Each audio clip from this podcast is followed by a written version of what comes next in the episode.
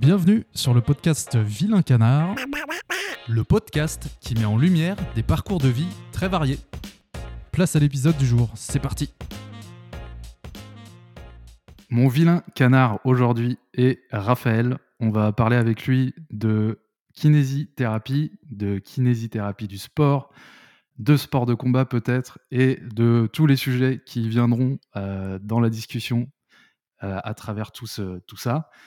Raphaël, merci beaucoup euh, d'être euh, bah, d'être présent avec moi. Et je vais commencer par te poser la question que je pose à tous mes invités, qui est qui es-tu et qu'est-ce qui te fait vibrer dans la vie? Merci à toi. Euh, moi, je suis Raphaël Sakelario, kiné du sport, préparateur physique aussi. Je bosse en parallèle, je travaille chez Training Therapy, donc je, je suis, c'est comme ça qu'on s'est connus d'ailleurs. Je suis des, des, athlètes, des sportifs euh, à distance pour les, pour les aider à aller mieux en fait. Euh, du coup, c'est vraiment ça qui me motive au final. Euh, tu qui me... Ça, je m'en, je m'en rendais pas nécessairement compte avant. C'était un truc un peu inhérent, mais enfin, que je, je baladais, que j'avais toujours un peu en moi, mais là, je me rends de plus en plus compte en fait que c'est vraiment ça qui me motive euh, aider les gens qui veulent s'aider.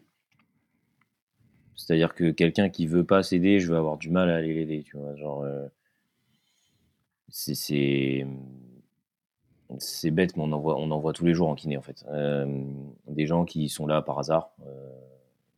pourquoi vous êtes là? Bah Parce que le médecin m'a dit de venir. Mais bon, je sais pas ils attendent une solution un peu magique. Ici, ils ne mmh. sont, sont, pas dans la quête de céder, c'est compliqué, je trouve. Mais des gens qui veulent céder, qui sont prêts à, à, mettre en place des choses, qui sont vraiment motivés, en fait, ça, ça me motive encore plus à les aider. Euh, et ouais, du coup, je pense que c'est vraiment ça qui me, c'est une grosse part de ce qui me définit aujourd'hui, aider, aider les gens à aller mieux, comme quand je peux les aider, quoi. Faut, faut aussi savoir définir où s'arrête, euh, enfin savoir où s'arrêtent tes compétences en, mode, euh, ok, bah là, là, ça me dépasse, ça, je sais pas faire. Euh, et... Mais oui, globalement, c'est ça, c'est aider les gens à aller mieux. Ok, et eh ben oui, effectivement, je pense que c'est quelque chose de hyper gratifiant de pouvoir, bah, de pouvoir aider son prochain. On en a déjà parlé en off, mais euh, moi, par exemple, c'est un peu ce qui me manque dans mon, dans taf actuel. Mais bref, on n'est pas là pour, euh, parler de moi. Tu as dit plusieurs trucs intéressants. Euh, tu as dit que tu n'en avais pas forcément conscience au début, mais que maintenant, c'est vraiment le fait de venir en aide aux autres qui te plaît le plus. Est-ce que tu avais commencé tes, études de kiné plus par l'attrait purement, on va dire, physique du corps humain, comprendre comment ça marche, tout ça, tout ça? Et puis, et puis ensuite, c'est venu le fait d'apprécier de, venir en aide aux autres. Et, euh, et de façon générale, comment ça t'est venu, en fait, cette idée de, faire kiné, euh, ton parcours jusqu'à jusqu'à ça, quoi? Ce qui s'est passé, en fait, moi, du coup, j'étais euh, bon, j'étais au collège, lycée, enfin, classique, quoi, cursus classique général. et au lycée, j'ai fait du judo pendant 9 ans, comme ça. Après, j'ai changé, j'ai voulu changer. J'ai fait du rugby un peu. J'ai kiffé le rugby aussi, le côté esprit d'équipe, etc. Et, je me suis arraché un, le tendon du fléchisseur commun profond, pour ceux qui écoutent, à qui ça parlera, euh, du, de l'annulaire gauche. En fait, le délire, c'est que moi, durant toute mon enfance, enfin depuis tout petit, j'ai fait beaucoup, beaucoup de piano. Beaucoup de musique. En général, j'ai fait de la trompette aussi. Beaucoup, beaucoup de musique. Euh, si on y reviendra peut-être, ce qui a, a, amené à mon côté, euh, à, l'attrait du, travail aussi. Et ça m'a amené énormément de discipline, ça, mais c'est un peu annexe. Mais euh, euh, donc du coup, j'ai fait beaucoup de beaucoup de piano. En parallèle, je faisais beaucoup de sport. je préparais des concerts, etc. Et là, du coup, il m'arrive ça, boum, je m'arrache le, je m'arrache le fléchisseur comme un profond. là, du coup, c'est c'est pas cool, quoi. Sachant qu'en fait, c'était moi ça, a été je me suis au début je me fermais pas la porte de d'en faire mon métier tu vois du piano. Donc c'était vraiment quelque chose de très important pour moi quoi. Et euh, donc il m'arrive ça. Bon classique, heu, sur le moment tu sens rien parce que tu es dans l'adrénaline du truc, heu, ma ma, ma phalange se luxe, ma dernière phalange vu qu'il y a plus rien qui le retient, elle se luxe dans le match. Du coup, je sors, on me remet la phalange sur le bord du terrain, on me dit: «Bon vas-y, tu as match dimanche», c'était un tournoi en semaine, heu, «Tu as match dimanche, heu, on te fait arrêter de jouer». Là, ça refroidit, là j'ai mal. Heu, du coup, le soir, heu, bah, je vais aux urgences avec ma mère. Enfin, ma mère m'emmène aux urgences. Moi, je voulais pas trop y aller. Et euh, elle me dit, euh, elle me dit si si, faut y aller. Franchement, c'est grave, il est tout bleu. C'est, je préfère qu'on y aille. On y va, on m'opère, on le rattache. La chance que j'ai, c'est que on était allé à la Francilienne, la clinique de la Francilienne, à côté de chez nous. C'était les urgences les plus proches en fait à l'époque et euh, qui était spécialisé dans la main. Et le mec était, euh, le chir qui m'a opéré était ultra chaud là-dedans. Et après, j'ai fait toute ma rééduque là-bas, en fait. Ok. Et j'ai été hyper assidu dans ma rééduque. Dès le, dès le lendemain, euh, mobilisation du doigt et tout. Je me souviens de ma première séance, c'était euh, hardcore. Genre, euh, j'ai cru que j'allais tomber dans les pommes. C'était, c'est un des souvenirs les plus douloureux que j'ai. C'est bizarre, c'était pas une douleur, mais genre, je me sentais vraiment pas bien quand elle touchait mon doigt, tu vois. Et, euh, et du coup, j'ai fait toute ma rééducation là-bas et j'étais hyper assidu parce que j'avais cet objectif de. On m'a, en fait, le chirurgien m'avait dit, euh, bah, tu sais, si tu fais, en gros, si tu fais pas bien ta rééducation, des fois, tu peux, il peut te rester des petits degrés, des petites séquelles, tu vois. Et moi, euh, moi, je fais du piano. Moi, j'ai pas envie d'avoir une séquelle. Moi, Mhm. je veux refaire du piano dans, dans deux mois, trois mois. Je veux, je veux que ça marche, tu vois. Mhm. Donc, du coup, euh, c'était au départ, c'était tous les jours, tous les, tout, ouais, au départ, c'était tous les jours, je crois. Et après, euh, on a espacé. Moi, j'avais des exos à faire chez moi, des exercices de posture et tout. J'étais, franchement, j'étais hyper régulier. Et ça a marché, de ouf. J'ai aucune, euh, aucune séquelle, rien du tout. Je fais tout ce que je veux aujourd'hui. Je refais du piano, je refais des sports de combat. J'ai, pas de déficit de force, j'ai rien, quoi. Tout va bien. Et ça, ça a vraiment joué, je pense, dans mon, dans mon cursus. Et ça, ça m'est arrivé au lycée. Avant ça, j'avais cette, euh, je voulais, j'hésitais entre avocat et faire médecine, tu vois. C'est marrant parce que tu as quand même toujours la notion d'aider les autres. Oui. Et, euh, et du coup, ça, ça m'a décidé en fait à faire kiné. Je me suis dit, ouais, c'est cool, euh, tu suis vachement la personne. Euh, et puis, bah, ça, ça m'a décidé. Je me suis dit, je me suis renseigné un peu plus. Je me suis dit, ok, les études, elles sont un peu moins longues. C'est peut-être, ça me correspond peut-être un peu plus. Euh, et puis voilà, je suis allé vers ça. Ok, c'est super intéressant. En fait, t'as, t'as vraiment, euh, c'est devenu une vocation par, bah, par l'expérience, en fait. Ouais. Et je savais pas du tout que t'étais musicien. Euh, c'est hyper intéressant parce que je suis musicien aussi. Je sais pas si je te l'avais dit. Si, si, si, tu m'avais dit. Ok, bon. Et toi, tu as été humble et tu m'as rien dit, mais euh, je savais pas que tu étais musicien, c'est super. Et je suis d'accord avec toi sur le fait que euh, je suppose que tu en as peut-être fait en conservatoire aussi, je sais pas, peu importe où. Mais ouais, donc moi, je me suis coltiné 8 ans de conservatoire de violon à l'époque. Et, et ça m'a vraiment, comme tu as dit, donné une discipline.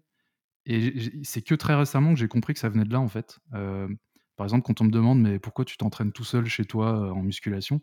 Et comment ça se fait que tu arrives à tenir depuis euh, des années sans jamais te démotiver? En fait, moi, je trouve ça normal. Et j'ai compris récemment, en fait, que c'était euh, cette discipline qu'on qu'on t'inculque, en fait, bah, notamment en conservatoire, mais je pense que ça peut être n'importe où, qui, en fait, qui est restée et qui s'applique à tous les domaines de la vie. Et toi, du coup, ton expérience avec la musique, là, et tout ça, là, c'est quoi?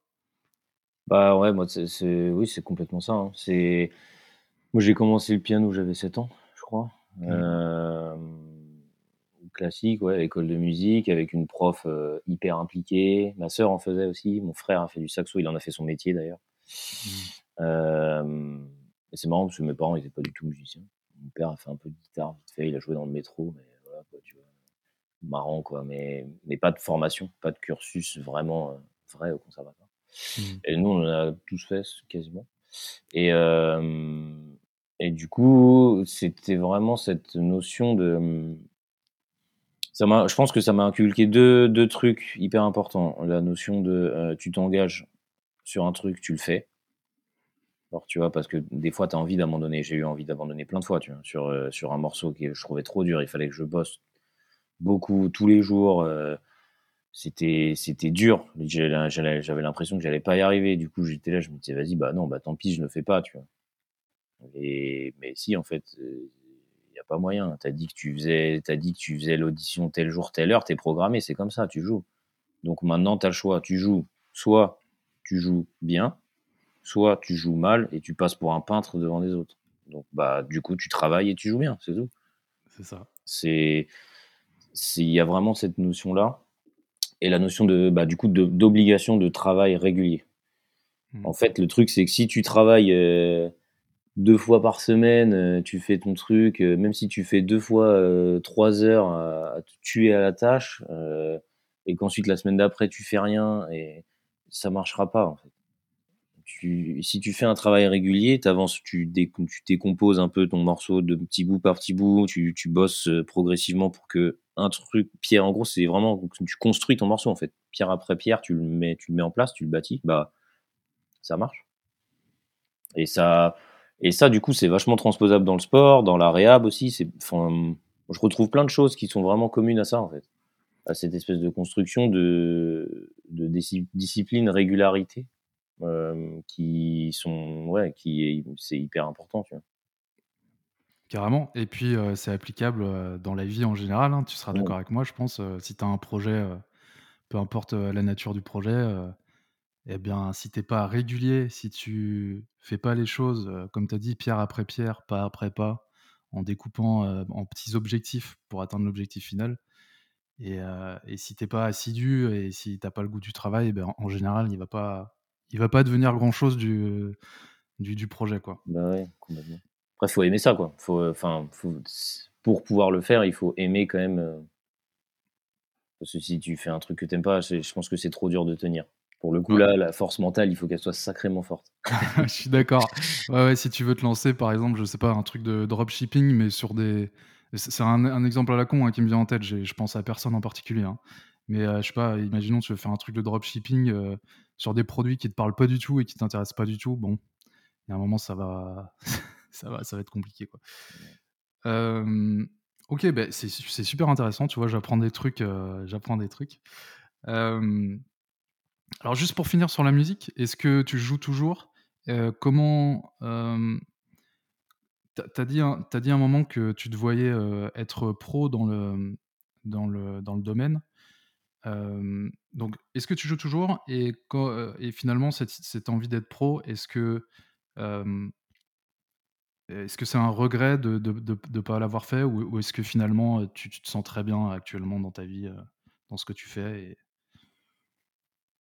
je, je joue plus ou quasiment plus. Je joue encore un peu. en fait, ouais, je, je joue très rarement. Je joue quand on me le demande. Tu vois, genre, le, la, la sœur de ma femme, elle m'avait demandé de jouer un truc à leur mariage. Du coup, j'ai joué un truc et en plus, j'ai monté un autre petit truc pour leur faire, euh, pour leur faire une surprise. Ce qui est bien, c'est que c'est des trucs assez faciles à jouer. C'est des trucs. Euh, donc, du coup, ça me prend pas beaucoup de temps. Mmh. Euh, bon, ça en prend forcément un petit peu, mais ça va, quoi, par rapport à ce que j'ai pu faire avant, quoi. Ça ne nécessite pas des heures et des heures de travail quotidien. Et donc, je joue quand on me le demande. Je joue euh, j'ai joué pour mon mariage aussi pour ma femme. En gros, ce qui est marrant, c'est que je joue pour faire plaisir un peu aux autres, tu vois. Euh, ça va vraiment être ça. Et là, et ça m'est arrivé récemment, ce qui est, c'est, assez rigolo. Enfin, rigolo, plus ou moins. Ça m'est arrivé de rejouer quand j'ai appris le décès de ma grand-mère, tu vois. En gros, c'est trop bizarre. Enfin, j'ai, du mal à l'expliquer. J'étais chez moi, ma mère m'appelle. Euh, elle me dit bon bah écoute, euh, ta grand-mère est décédée cette nuit, on s'y attendait pas. Enfin tu vois, elle était en EHPAD, mais elle est, elle est partie d'une manière tout à fait. Euh, c'était plutôt une, moi j'appelle ça une belle mort, genre en mode elle s'est pas réveillée le lendemain matin quoi, tu vois. Il n'y a pas eu mmh. d'acharnement, de, trucs comme ça, de, de, de fin un peu qui peut être un peu difficile à admettre, etc. Ça peut être difficile à admettre parce que c'est soudain et que c'est toujours trop tôt de toute façon, mais quand tu, quand tu y réfléchis un peu avec du recul, tu te dis, ok, c'est une belle mort, elle s'est juste, entre guillemets, pas réveillée, tu vois. Mmh. Et du coup, euh, ma, ma, mère me dit ça, et euh, je dis à ma femme est à côté, je dis à ma femme, bah, voilà, Marez est morte. Marez, c'était son surnom. Marez est morte. Je me dis, oh, ok, hmm, pas cool. Et j'ai, je suis allé au piano. J'ai joué un truc, tu vois. Que j'avais, enfin, que, un truc d'avant, quoi. En mode, je, mon exutoire, tu vois. Ouais. Et après, voilà, quoi. Enfin, après, la suite des choses, tu vois. Ouais. C'était mon exutoire. Donc, je mmh. pense que c'est, c'est une ressource aussi, quand même, que j'ai, tu vois. Donc voilà, pour faire plaisir aux autres, ressources que j'ai quand je quand j'en ai besoin, je sais que j'ai ça, je pense aussi, tu vois. Mmh. Et après, euh, au niveau regret de, de si j'en ai pas fait mon métier, non, je regrette pas. Je regrette pas parce que c'était un, c'était un choix réfléchi euh, qu'il a fallu qu'il faut faire très tôt en fait. Surtout moi, j'ai une formation classique, tu vois. Donc euh, surtout dans le piano, il y a beaucoup de monde. Euh, tu vois, je te disais que j'ai fait de la, trompette, il y a moins de monde dans la trompette. Tu vois. Mmh. Le piano, c'est quand même un, un, hyper répandu, un peu comme le violon, guitare, c'est des trucs où il y a beaucoup, beaucoup de monde. Et euh, du coup, euh, il faut faire un choix hyper tôt, genre à 13-14 ans, on m'a dit, ok, bon, bah, est-ce que tu veux, est-ce que tu veux en faire ton métier? Si tu veux en faire ton métier, il faudrait que tu te mettes au CNED. Donc, tu vas pas, tu vas plus à l'école, tu te coupes de plein de trucs. on dit ça, t'es tout petit, tu dis, oh, c'est chaud. Ok, je fais quoi, je fais quoi? Vas-y, non, je fais pas. Au final, euh, non, je fais pas. Et je regrette pas du tout parce que j'en serais pas là aujourd'hui, c'est sûr, tu vois. Mmh. Bah, après, je serais sûrement peut-être autre part, hein, mais, mais j'ai vécu plein de choses, j'ai rencontré plein de gens que j'aurais pas rencontrés.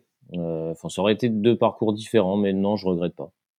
Je regrette pas parce que j'aime ma vie, là, tu vois, aussi. Il y a ça, tu vois, c'est que là, je m'épanouis dans ce que je fais. Là, on, avec, euh, j'ai commencé à donner des formations. Euh, c'est hyper. Euh, j'ai une vie grave, grave bien remplie, tu vois.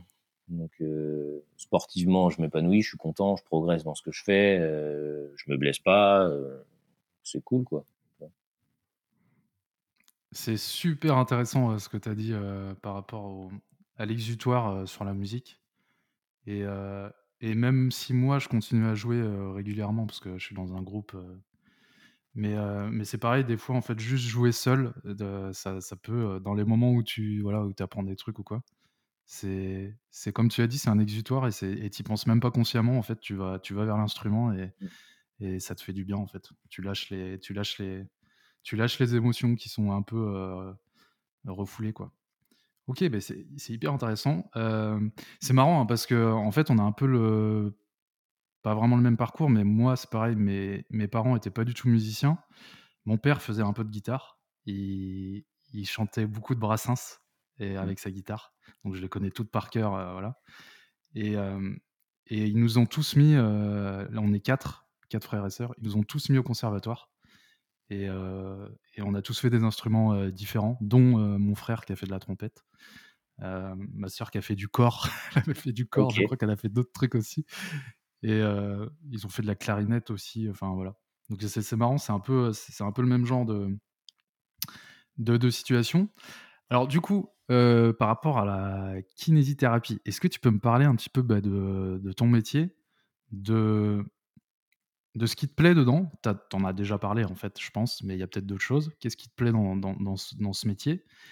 Et aussi, qu'est-ce qui te plaît pas? Parce que je pense que c'est bien aussi pour les auditeurs d'avoir, surtout ceux qui qui pensent peut-être à, tu vois, à, faire ce métier, bah, d'avoir une vision réaliste et pas que optimiste du truc mmh, Ce qui me plaît, c'est le contact humain avec les gens de, de, tout type. Tu vois, tu as, un peu toutes les populations qui, viennent te voir. et ils viennent te voir quand même la majorité du temps avec une, une attente de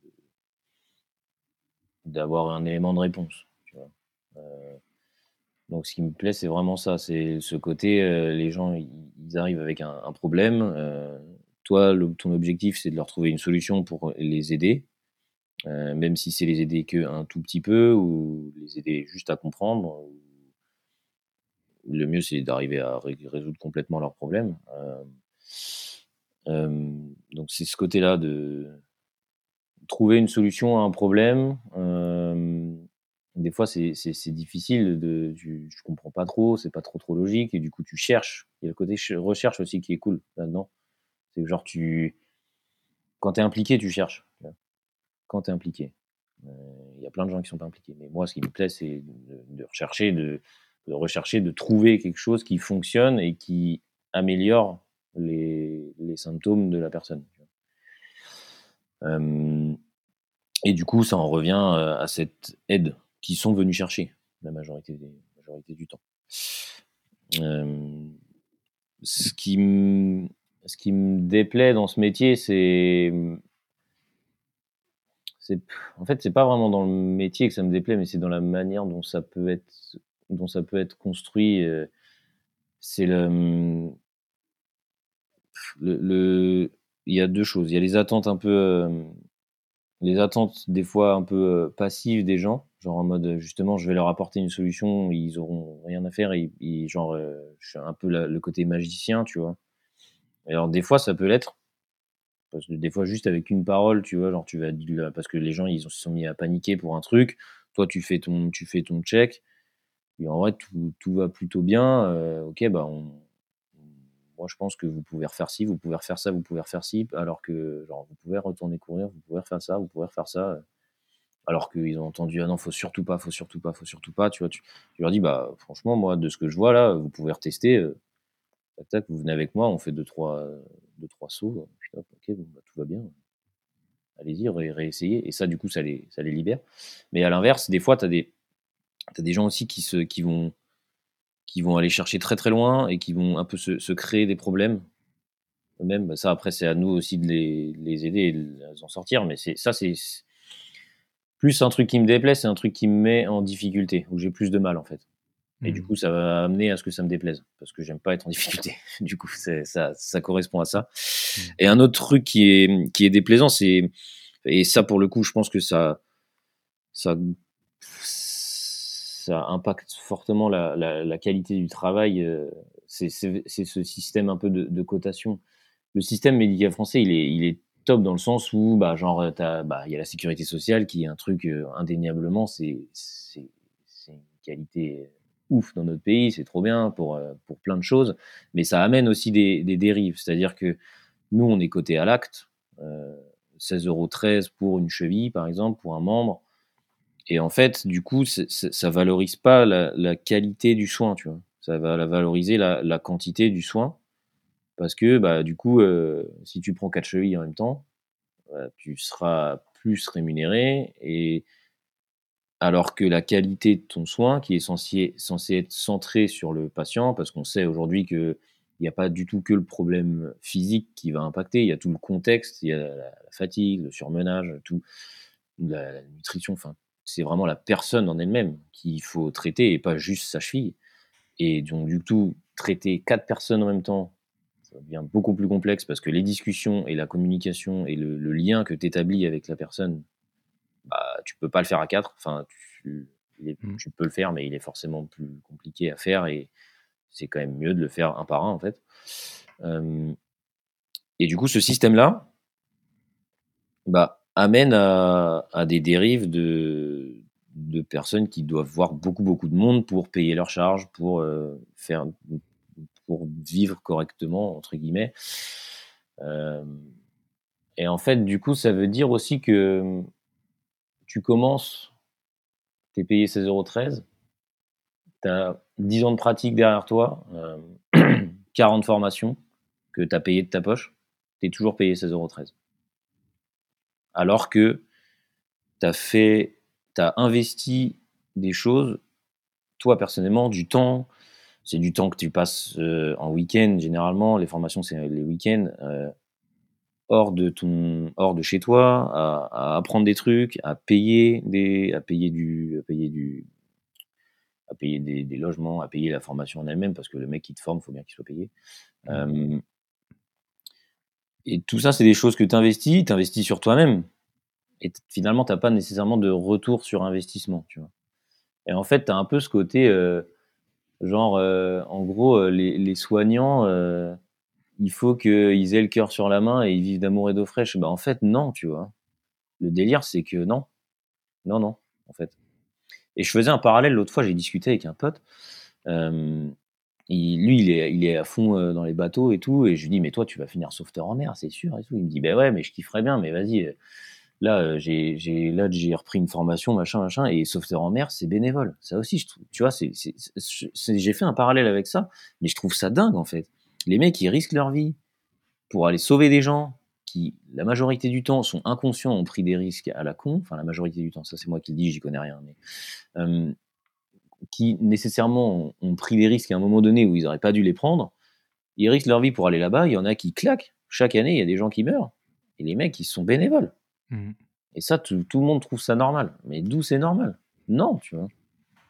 Et c'est un peu des parallèles que je fais où des fois je me dis, il y a des choses comme ça où c'est trop chelou. Et, et si on dézoome un peu et qu'on ça, ça remet en ça met en lumière des fois des, des, des en fait des priorités.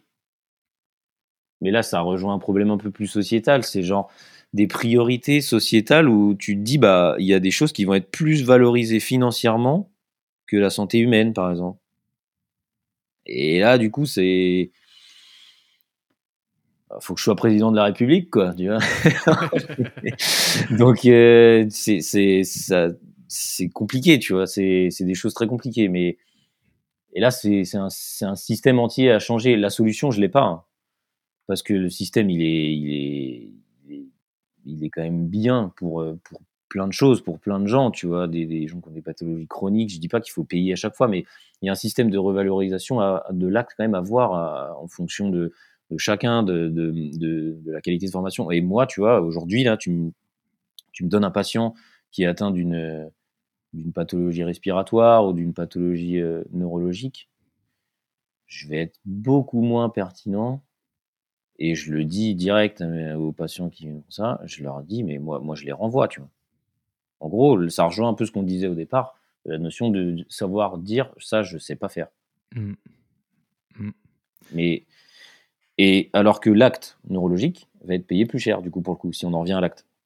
Du coup, j'aurais plus d'intérêt à prendre quelqu'un en neuro et à faire entre guillemets de la merde, je serais plus payé. Sauf que mmh. non, c'est pas dans ma, c'est pas dans mes convictions. Enfin, j'ai pas envie de faire ça. Le, comme je te disais, l'objectif, ça reste d'aider les gens et les aider au mieux. Donc, euh, bah, non. Eh oui, tu as mis le doigt sur un truc. Euh, j'ai cherché récemment, euh, comme tu le sais, on en a parlé un petit peu en off, des métiers où où je pourrais éventuellement me, reconvertir. Euh, je fais gaffe à ce que je dis si jamais mon employeur m'écoute. Salut l'employeur, big up à toi. Non, mais si jamais, euh, tu vois, moi j'ai ce besoin de, de, venir en aide aux autres. Euh, il y a eu plusieurs fois dans ma vie où en fait j'ai aidé des gens et c'est là où je me sentais le mieux en fait. Et je me suis renseigné du coup sur un peu tous les métiers qui pourraient, qui pourraient répondre à ce besoin. Et Notamment, il y en a un sur lequel je me suis renseigné, c'est l'aide aux seniors. Et je sais plus c'est quoi le terme exact, mais en gros, tu vas, tu vas chez les seniors ou alors tu vas dans les centres, mais c'est plutôt chez les gens, justement, c'est plutôt pour ceux qui veulent bah, faire leur fin de vie chez eux. Et en fait, le but, c'est de leur apporter des soins, mais pas que. C'est aussi de leur apporter, tu vois, de la discussion, des activités, quelqu'un avec qui échanger, tu vois, avoir une belle fin de vie. Et moi, c'est un truc qui me parle de ouf c'est vraiment, je me vois complètement faire ça. Donc j'étais trop chaud et tout. Euh, je, me suis dit, mais putain, mais ça c'est moi en plus. En plus, j'en ai aidé plusieurs des, personnes âgées. à chaque fois, je, trouvais ça génial. Parce qu'en plus, elles ont une expérience de la vie euh, qui, est, folle. Bon, bref. Et je, regarde les salaires à tout hasard. Je me dis quand même, on va regarder. c'est le SMIC. Mmh. Donc euh, c'est c'est ce que tu dis en fait. C'est que il y a des métiers qui, qui, ont une valeur ajoutée de ouf et qui sont pas du tout valorisés. Et c'est pareil pour les infirmiers, les infirmières, c'est pareil pour, c'est pareil pour, pour tous ces, ces métiers-là.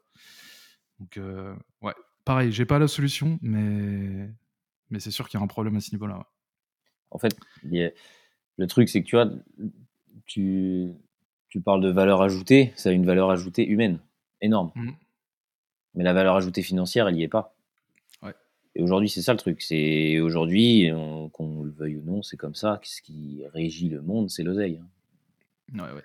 Et donc la, la valeur ajoutée humaine, euh, elle, elle, c'est quelque chose. Enfin, c'est aujourd'hui, en tout cas, pas monnayée et pas trop monnayable peut-être. Ou si, elle est monnayable dans certains cas, mais mais avec une certaine population et en tout cas dans le système actuel, les choses, comme tu disais, l'aide à la personne, elle est pas monnayée. Ça, c'est Mmh. sûr. Ouais. Ouais, ouais, faudrait, heu, ouais, c'est un truc à à réfléchir, mais heu, mais oui, oui, tu as raison. C'est le le côté, heu, la valeur ajoutée humaine est pas est pas est pas intéressante financièrement et donc par logique, elle est pas elle est pas rémunérée, heu et encore pire pour le le sauveteur en mer, là, je savais même pas que c'était des Ah si, la des bénévoles. C'est hallucinant, ça, c'est vraiment c'est bénévole. en fait, c'est vraiment ce truc-là, c'est les métiers, tu sais, on va te dire, c'est les métiers passion. Oui, Donc vu que c'est un métier passion ou vocation, bah, en fait, mec, heu, fais-le, heu, limite, heu, paye-moi pour le faire, tu vois? vu que c'est ta passion. Ouais, mais il y a un moment, moi, il faut que je bouffe aussi et puis que je Ouais. puis que je m'épanouisse un peu dans ma vie et on a beau dire ce qu'on veut, l'argent, ça fait quand même aussi partie c'est un des facteurs d'é d'épanouissement. Quand tu as quand tu as pas une seule thune, bah, tu es tu es tu es pas bien, quoi. Voilà. Bon, voilà, on va refaire le monde, heu, Raphaël, je crois, là, On va refaire le monde. C'est très bien, c'est ce qu'il faut. J'avais, heu, une petite question. Est-ce qu'il y a des idées préconçues ou des préjugés sur le le métier de de kiné que tu entends souvent de la bouche, heu, de gens qui qui finalement connaissent pas trop ce métier ou est-ce que finalement ça va? Heu, oui, oui, oui, bah, c'est l'idée, heu, un peu que de faire que du massage, tu vois? Oui. Du massage, que de l'é que du massage, que de l'électro, que du passif, tu vois? Ce qu'on appelle soins passifs, soins actifs. Le la la côté de d'actif le côté actif, c'est, hem, que les gens aient des trucs à faire chez eux pour faire progresser une fonction qu'on a identifiée comme déficitaire, par exemple et le massage, ça peut être très bien, hein, dans un dans un contexte de, heu, bah, par exemple, si tu veux diminuer la douleur à court terme, heu, ça peut être un bon moyen de shunter un peu, heu, des des des afférences neurologiques, de tu changes en fait un peu la la perception du corps via ça. C'est un bon moyen de discuter avec la personne aussi, mine de rien, parce que c'est un moment un peu d'intimité, tu vois? Heu, mais faire que ça, ça a pas de sens. Et mmh et le du coup, ça, c'est du soin plutôt passif, c'est-à-dire que la personne, ne fait rien elle-même, elle est passive et toi, tu fais quelque chose pour elle et le côté actif, c'est vraiment, bah, c'est tout ce qu'on a fait ensemble, en fait. C'est du la personne qui réalise un travail en vue de récupérer de des choses qu'on a mis en évidence comme déficitaires et qui peuvent et qui sont en lien avec leur de la création de douleur. Donc le préjugé, heu, principal, c'est, heu, les gens, ils font les kinés, ils font que du massage et que du que de l'électro. L'électro, c'est on pose des électrodes et on se casse. Ça permet de voir, plein, plein de plein, plein de patients en même temps et du coup, côté plein d'actes en même temps, tu vois? Et d'avoir plein d'oseille. Boum. Mais bon, c'est de la merde. Voilà. Donc ça, il y a y a pas mal ça. Mais en fait, ça a été, ça a été fait. Heu, enfin, ça a été fait. Oui, si, ça a été fait et ça l'est encore fait d'ailleurs dans certains endroits, hein. C'est encore fait dans certains endroits, où mais je pense pas que ce soit une volonté de mal faire des des gens, hein. Heu Mmh. C'est une je pense que certains kinés tombent dans une dans une espèce de routine, où du coup ils réfléchissent moins aussi et ils se disent peut-être que, bah, heu, OK, je vais faire ça, ça va faire diminuer la douleur et ça ira mieux après. Et il faut savoir aussi quand même que globalement dans nos cabinets de kiné, heu, la majorité des trucs, heu, comme le corps se guérit, tout seul, l'évolution normale de la maladie va faire que ça ira mieux. Et donc du coup, ils vont chez le kiné, ils se font poser des électrodes, ils font rien de particulier. Et puis, il suffit que leur médecin leur dise ou même le kiné, hein, leur dise, «Ah vous avez mal quand vous faites ça? Ah ouais, mais vous êtes trop vieux pour courir, allez à la piscine». Du coup, ils changent, ils vont à la ils vont à la piscine. Du coup, ils font plus l'activité qui leur fait mal. Du coup, à terme, ils ont plus mal, en fait. Donc c'est bon, l'électro ça marche. Ouais, mais non, c'est pas l'électro qui marche, c'est le fait d'avoir attendu et d'avoir changé. Donc du coup, forcément, tu fais plus ce que tu faisais, tu fais plus l'activité qui te faisait mal, nécessairement, tu as plus mal. Complètement, logique. Qu'est-ce que tu penses, heu, tu en as parlé, plusieurs fois indirectement. Qu'est-ce que tu penses sans jeter, voilà, sans mal parler des médecins, c'est pas du tout ça mon but parce que moi, par exemple, j'ai un médecin qui est vraiment, qui est tip top, quoi. Elle est, elle est vraiment top. Mais, même si je vais très rarement la voir, ce qui est plutôt bien. Mais qu'est-ce que tu penses, des diagnostics des médecins ou autres? Ouais, mais là, vous êtes trop vieux ou, bah, de toute façon, cette activité-là, vous pourrez plus jamais la faire. Moi, je l'ai entendu, hein, je l'ai entendu plein de fois. Qu'est-ce que tu penses de ces diagnostics, lancés comme ça, bam, à un sportif dont c'est la passion et dont c'est l'épanouissement et et peut-être une partie de l'identité aussi? Qu'est-ce que tu penses de ça? Alors, je pense je pense que des phrases comme ça balancées, heu 2 choses. Je pense que c'est des je pense que c'est des conneries déjà. Parce que c'est trop difficile pour un médecin qui est qui est, heu, qui qui soit qui ne connaît pas ou qui connaît «mal» entre guillemets la personne, tu vois? Elle la voit 10-15 minutes, c'est dur pour un médecin de dire ça. Enfin, du coup, je trouve ça compliqué, je trouve ça très catégorique, c'est très peu nuancé. C'est en ça que c'est de la connerie, je trouve. Ça et ensuite c'est très, très dur pour le patient. C'est hyper dur pour le patient parce que ça le brise en 2. Nous, on les récupère, généralement, c'est ce qui se passe. On les récupère après: «Ah ouais, le médecin, il m'a dit ça». OK, bon, heu, on va se poser tranquille. Le médecin, il vous a dit ça parce que peut-être qu'actuellement, oui, vous pouvez pas le faire. Est-ce que dans 3-4 mois, vous pourrez pas le faire? En tout cas, on va essayer de faire en sorte. Ça se trouve, il aura raison et ce sera trop genre, heu, bah, ce sera trop contraignant pour vous et vous pourrez pas retrouver votre niveau d'avant. C'est peut-être juste ça qu'il a voulu dire. Mais, hem, nous, on va essayer de faire en sorte que vous retrouviez votre niveau d'avant. On va y aller progressivement. On va travailler, heu, ensemble sur certains points qu'on va mettre en évidence, heu, sur des trucs qui me semblent intéressants, heu, à bosser, qui nous semblent intéressants à bosser et et on va tendre vers ça et on essaye et si ça marche, c'est cool. La majorité du temps, ça marche parce qu'encore une fois, le corps, il s'adapte même vieux. Alors après, jusqu'à des des certaines limites évidemment, mais mais c'est mais on s'adapte quand même et on arrive à retrouver, heu, au moins une activité ou à retourner à l'activité d'avant. Pas forcément dans le même niveau, tu vois? Heu, pas forcément comme, heu, la personne, elle le voulait au départ il y aura peut-être une adaptation à faire et un et un travail de, bah, OK, on va diminuer le niveau de performance parce que, bah, voilà, c'est c'est c'est c'est trop dur mais généralement, on arrive à récupérer le niveau de performance d'avant. Ça prend juste du temps. Mmh. Mais et et je pense enfin et mmh, médecin, c'est super dur, en fait. Enfin, c'est c'est c'est trop chaud. Les les généralistes qui les généralistes qui donnent des diagnostics comme ça hyper rapides, ils ont ils ont une tellement une quantité de choses à exclure. Enfin, c'est hyper vaste. Nous, on arrive, les enfin, les gens arrivent vers nous, pardon, et on nous, on a juste un triage à faire. Est-ce que c'est pour nous? Est-ce que c'est pas pour nous? Est-ce que c'est du est-ce que je sais faire? Est-ce que je sais pas faire? Et nous, on a cette possibilité-là de dire, «Ah bah non, c'est pas pour nous», hop, tu retournes chez le médecin.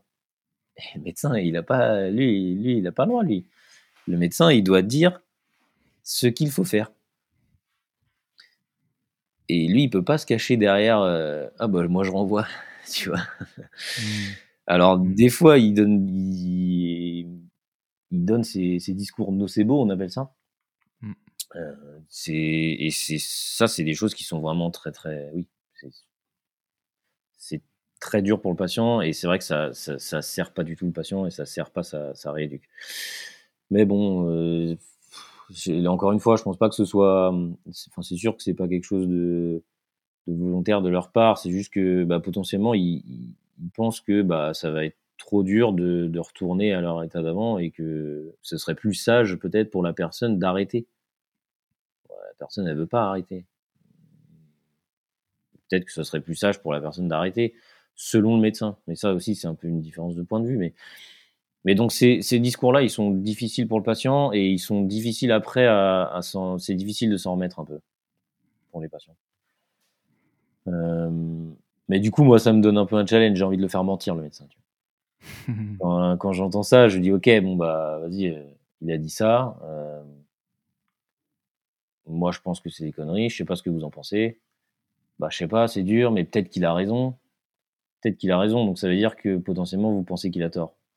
Donc, on va voir si on peut le faire avoir tort. Si on le fait avoir tort, vous lui direz la prochaine fois que vous le verrez. Ouais, bah, au fait, j'ai repris, ça va, ça va super, machin. Et il sera content pour vous. Mmh. Mmh. Ouais, il sera content pour vous. Il va jamais dire ah oui, c'est n'importe quoi, il faut absolument arrêter. Non, non, il va juste dire ok, bah c'est cool.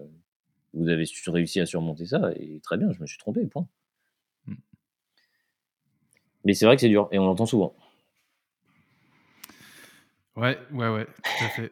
Non, non, mais euh, puis comme tu as dit, ouais, c'est l'effet nocebo. Euh, donc euh, l'inverse, l'inverse de placebo, pour, pour ceux qui ne connaîtraient pas le terme, ça peut vraiment avoir des impacts parce qu'on sait en plus que la douleur euh, est pas seulement quelque chose de physique, c'est aussi ça joue aussi dans la tête. Enfin, tu m'arrêtes hein, si j'ai des, des, conneries. Je suis pas en train de dire que c'est quand on a une douleur, on s'invente tout, hein, c'est pas ça. Mais mais du coup, ça, ça peut ça peut empirer le truc dans, dans, dans, le pire des cas, quoi. Clairement, ça a un impact, ça a un impact hyper fort ce genre de ce genre de truc. La personne est déjà à moitié au fond du trou parce qu'elle peut plus faire son sport, elle est, elle est emmerdée par une douleur qu'elle n'arrive pas à gérer elle-même, et on lui dit ah bah non, c'est mort, ton sport t'oublie. C'est chaud. Ah ouais, c'est chaud. ok, hyper intéressant.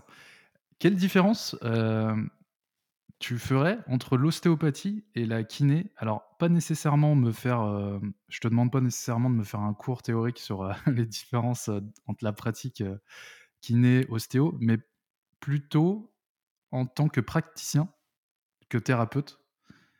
Euh, quelles sont les choses qui, changent entre les deux pratiques? Que ce soit technique, mais pas forcément que technique. Euh, voilà, le contexte, les relations, euh, tout. D'une manière générale, je parle d'une manière générale, hein, vraiment je, grossis le truc. Je pense que d'une manière générale, déjà, un ostéo, il prend plus le temps avec la personne. Chose que je pense qu'il est en train d'essayer de changer pour nous. Et, mais là encore, c'est aussi en lien avec ce système de cotation, etc. L'ostéo est, déconventionné, il met, les, tarifs qu'il veut sur ses séances et, il prend plus le temps. Il prend plus le temps de créer quelque chose, de créer un lien avec la personne il est vraiment à, il est vraiment à l'écoute. je parle d'une manière générale encore une fois parce que j'estime aujourd'hui être, essayer en tout cas tendre euh, d'être le plus à l'écoute de mes patients. Mais, voilà, je pense que c'est un truc qui, décrit un peu une différence là-dessus. Euh, le côté temps que tu passes et temps, temps que tu passes à écouter aussi la personne. Et encore une fois, il y a des ostéos qui n'écoutent pas. Tu vois. Il y a des histoires un peu à et tout. Enfin voilà. Mais mmh, euh, ça, je pense que ça fait partie du truc. il y a un, biais aussi à l'ostéopathie, mine de rien, enfin, la différence de la kiné, tu vois, et là aussi, ça va rejoindre un peu, un peu le côté euh, argent et le côté et le côté euh, accès direct, en fait, quand, quand, tu vas voir un ostéo, tu sais que tu vas payer, tu sais que en fait, tu vas dans l'optique qu'il te fasse du bien et tu vas toi. On t'a pas envoyé, tu vois. Le médecin a pas dit euh, va voir l'ostéo. Euh. Parce que nous, on, en a hein, des gens qui, qui, arrivent et qui disent bah, je dis bah, du coup, c'est pourquoi vous êtes là? Ah bah parce que le médecin m'a envoyé là. Ils te répondent ça, ils te répondent même pas qu'ils ont mal quelque part, tu vois. Parce qu'on m'a dit de venir. Ah ouais Là, du coup, tu sais que déjà, tu pars mal. Ça va. Il y a peu de chances que ça marche. Hein. et ça, ce biais-là, déjà, il, est, il, est, il dégage avec le, avec l'ostéo, tu vois. Donc mmh. ça, il y a ça. Euh, il y a le côté écoute. Moi, je pense vraiment que c'est un, un, truc euh, hyper important parce que généralement, les, les ostéos, ils prennent, euh, ils prennent je sais pas, facile trois quarts d'heure, une heure par patient, tu vois. Ils prennent le temps d'écouter vraiment tout, de mettre en place, de checker. Ils checkent plein de trucs. Et moi, c'est ce que je tends à faire. Mon bilan, maintenant, je, je, prends 45 minutes. Je pense que je vais prendre une heure dans pas longtemps. Euh, et tu vois, la première visio qu'on avait eue, je sais pas trop combien de mmh. temps ça va durer, mais ça va durer un peu de temps. Oui. Mais normal, un, un, un, lien, on sait aujourd'hui aussi que l'alliance thérapeutique, c'est un truc hyper important. Et ça met du temps à se mettre en place, en fait. Euh, quand tu vois quelqu'un 20 minutes à l'arrache, tu dois prendre carte vitale, mutuelle, machin, au final tu lui as parlé 5 minutes. Non, tu n'as rien mis en place du tout. Donc il y a ce côté-là, il y a le côté peut-être ils ont ils ont peut-être une approche un peu plus globale, tu vois de du, corps en général quoi. Après, je sais qu'il y a différents courants en ostéopathie. C'est difficile pour moi de parler de ça parce que je ne m'y connais pas, mais mmh. ils ont peut-être une approche un peu plus globale que nous, on peut avoir. C'est-à-dire que nous, on va checker quelqu'un qui vient pour une entorse de cheville, on va limite checker que sa cheville, quoi, tu vois. Alors que bah, c'est peut-être un peu. Là encore, on tend à essayer de faire, de pas, pas le faire, mais eux vont peut-être avoir, ont développé cette approche un peu plus globale depuis plus longtemps, je pense, dans leur, dans leur expertise. Donc, du coup, ça, là-dessus, ils sont, ils sont, ils sont plus, plus forts, je pense, enfin, plus compétents. Mmh. Euh, ouais, voilà, je, pense, je, dirais ça, moi. Ouais. Est-ce que euh, à l'inverse, euh, l'ostéopathe, du coup, prend plus de temps euh, sur chaque séance avec son patient. Mais par contre, est-ce que à l'inverse, euh, il y a une différence en tant que kiné dans le sens où tu vas voir le patient moins longtemps à chaque séance, mais tu vas, avoir plusieurs séances rapprochées. Et du coup, tu as peut-être quelque chose, une relation qui s'installe, qui est peut-être différente par rapport à un ostéo? Complètement. Complètement. C'est-à-dire qu'en fait, nous, par exemple, sur quelqu'un qui s'est fait un croisé ou quelqu'un qui s'est pété le bras, euh, il va aller voir l'ostéo pour des petites douleurs vite fait, mais la personne qui va le remettre sur pied, moi avec mon doigt, tu vois, euh, la personne qui va le remettre sur pied, entre guillemets, et qui va lui refaire, refaire son activité d'avant, et faire mentir le médecin, lui a dit de plus jamais faire ça, euh, c'est le kiné que tu qui va aller voir après un gros trauma, euh, qui va aller voir deux, trois fois semaine, à venir travailler la force qu'il a perdue pendant tout son temps d'immobilisation, à venir retravailler tout ça. Tout ce travail-là, l'ostéo, il ne le fait pas. Et ça, c'est une super valorisation pour nous. Et effectivement, à ce moment-là, tu crées un, lien avec le patient qui est énorme. Et, mais ces gens-là, les, les, les, ostéos, ils les voient pas ou peu parce que c'est vraiment notre job à nous, tu vois. C'est du suivi sur le long, sur le long terme, de développer, euh, développer force, puissance, vitesse, retour dans les, retour dans l'activité fonctionnelle, de vraiment retourner à, à, son activité antérieure à la blessure, quoi. Et mmh. meilleur qu'avant, tu vois. C'est vraiment l'objectif euh, de, du kiné. Mais ça, c'est pas fait par les ostéos. Les, ostéos les ostéos n'ont pas cette, euh, cette, cette compétence-là et cette capacité-là. Ils, ils voient tout simplement pas ces gens-là, tu vois. Ils peuvent, être, mmh. ils peuvent les voir pour euh, des petits troubles dus à autre chose, tu vois. Mmh. Toujours dans cette approche globale que nous, on va pas forcément voir et nous, on va voir que le mec s'est pété le bras, il a plus, il a plus, il a plus de biceps, on va lui travailler, on va lui défoncer le biceps en gros, quoi. Tu vois. Si, je grossis, je grossis le truc, c'est ça l'idée, quoi. Et, euh, donc ça, bah là, on, oui, à ce moment-là, on, développe, une, un lien fort avec le patient. Mmh. Et, les, patients nous en sont généralement reconnaissants, tu vois. enfin, à la fin, ils disent merci, c'est cool. Euh, franchement, j'ai tout retrouvé. Euh, je suis allé vraiment au bout de mes, bout de mes capacités de, de récupération. Euh, et c'est aussi grâce à toi parce que tu m'as, tu m'as poussé vers ça, quoi. Donc ça, c'est cool. Tu m'étonnes, tu m'étonnes. Du coup, si j'essaye de me mettre, euh, à la place d'un kiné en France, là, aujourd'hui, en 2023, j'ai l'impression, tu vas me dire si c'est ça un peu le je grossis le trait exprès, mais j'ai envie d'essayer de comprendre comment ça marche votre, votre, euh, domaine. Si tu es un kiné en France en 2023 qui veut bien faire les choses, qui veut prendre le temps d'écouter son patient, qui veut lui donner des soins adaptés, pas juste mettre, euh, une électrode et partir dans une autre salle avec un autre patient dû au système de cotation. En fait, c'est quoi la réalité? C'est quand tu es dans ce cas-là, est-ce que tu t'allonges tes séances, mais du coup, bah, tu gagnes très peu d'argent à la fin du mois? Et la deuxième option, c'est bah, en fait, j'ai envie de faire bien les choses, donc je me mets pas dans le système de cotation et je fais payer les gens. Donc ils sont pas remboursés par, ils sont pas remboursés, je crois, c'est ça?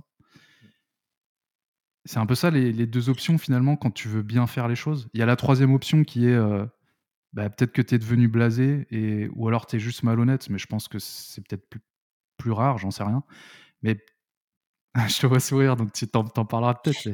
Et la troisième option, du coup, oui, c'est quand, quand, voilà, tu, en gros, tu, bah, tu fais le fameux truc où tu mets euh, des électrodes pour grossir le trait, tu vas dans une autre salle, tac, tu vas dans une autre salle, tu vas dans une autre salle, et du coup, ça te permet de prendre quatre personnes en même temps et de, et de pouvoir euh, gagner ton, ton gagne-pain euh, de manière correcte. Est-ce que ma question est claire? Oui, ta question est complètement est très claire. très clair. Troisième option, mettre des électrodes et se barrer, se barrer, se barrer. Ça existe.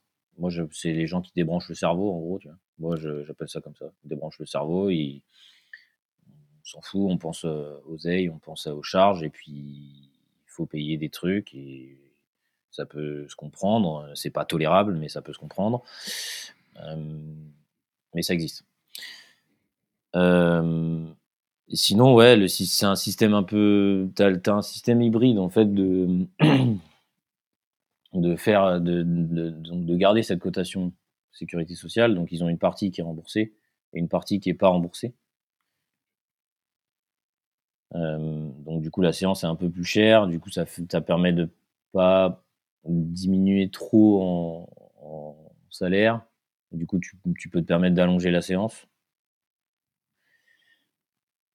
Euh, et des fois, tu as des mutuelles, parce que comme ça se fait de plus en plus, certaines mutuelles prennent en charge ça. Elles sont généralement plus chères, mais du coup, c'est le jeu des mutuelles aussi. Quoi. En gros, tu payes plus cher pour mmh. être mieux remboursé. Tu vois.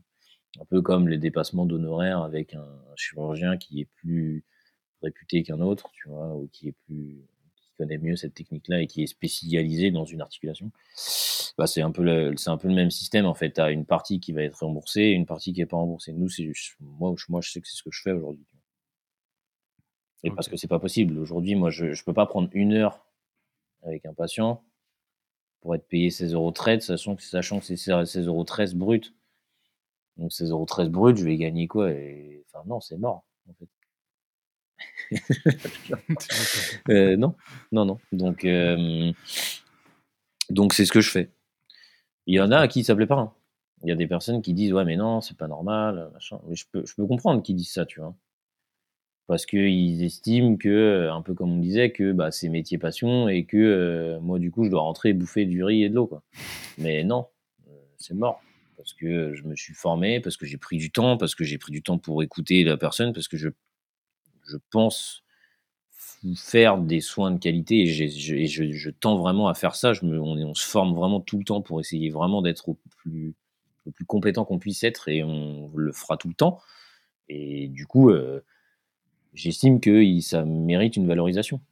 Et après, bah, si ta mutuelle, elle ne rembourse pas, dans ces cas-là, je sais pas, change de mutuelle, débrouille-toi, mais moi, je me, moi, je vais pas baisser ça. Mmh. parce que mon niveau de compétence augmente et donc mon salaire augmente. Enfin, du moins, en tout cas, il diminue pas. Mmh. Et oui, je, comprends. et je suis pas millionnaire. il, y a, aussi ça dans les idées reçues. Ouais, les, les kinés, ils ont trop d'oseille. Non, non, non, on est. Non, non. Je suis pas millionnaire aujourd'hui. Hein. donc, euh, ouais.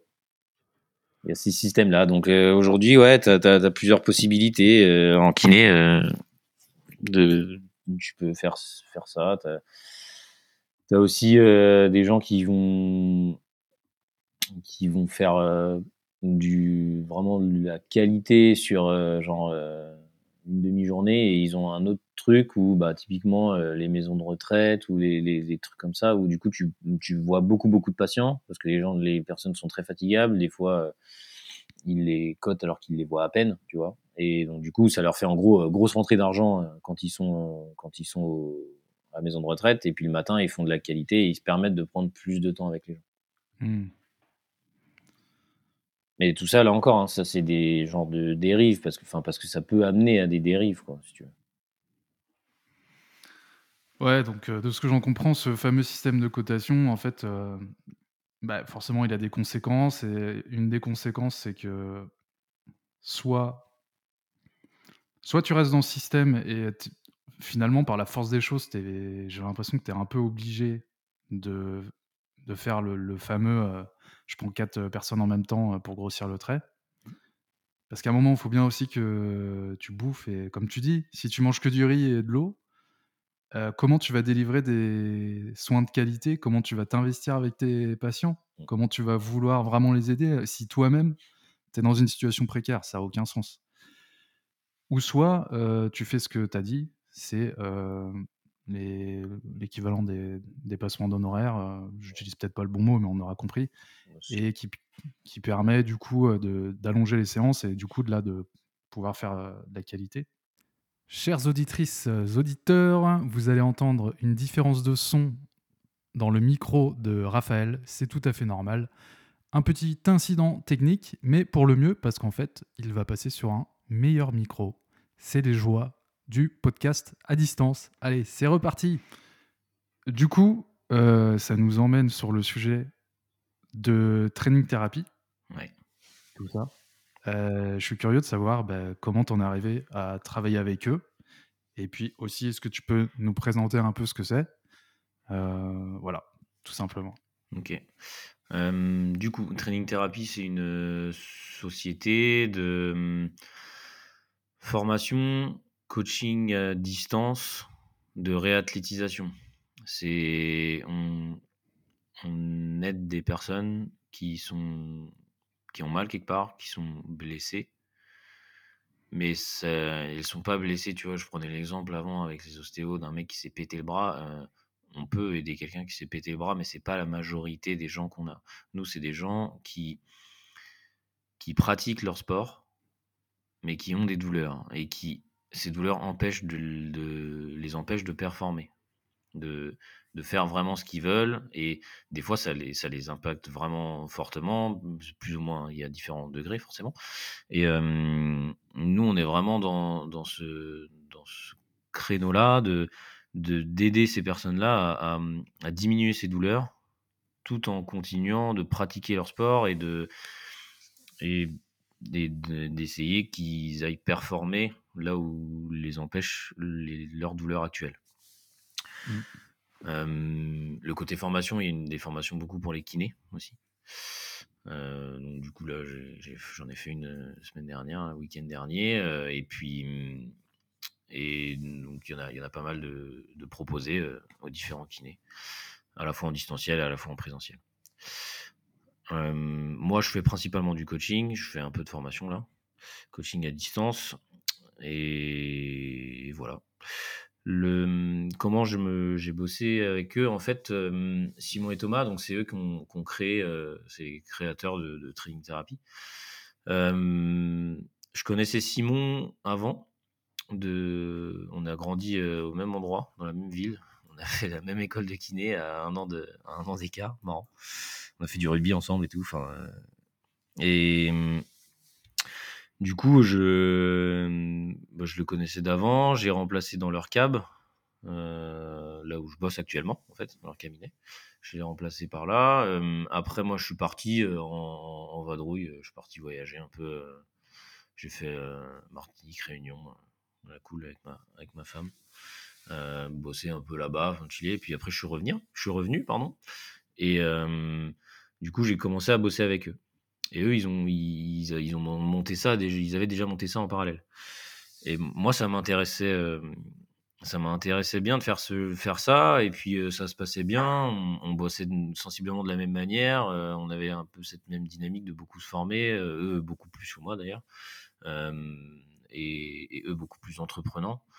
Et du coup, je leur ai je leur ai demandé: «Bah, est-ce que vous pensez que» moi, j'avais pour projet de faire la la formation prépa physique? Et je leur ai dit: «Bah, est-ce que vous pensez que quand j'ai fini, heu, ça pourrait vous intéresser que je bosse avec vous ou pas, heu, là-dessus et tout, heu?» et Thomas m'avait dit: «Bah, tu sais, tu pourrais peut-être même commencer dès maintenant, machin, bon, on va voir, on attend un peu, enfin, voilà. Mais, je pense que tu pourrais même le faire dès maintenant, en fait».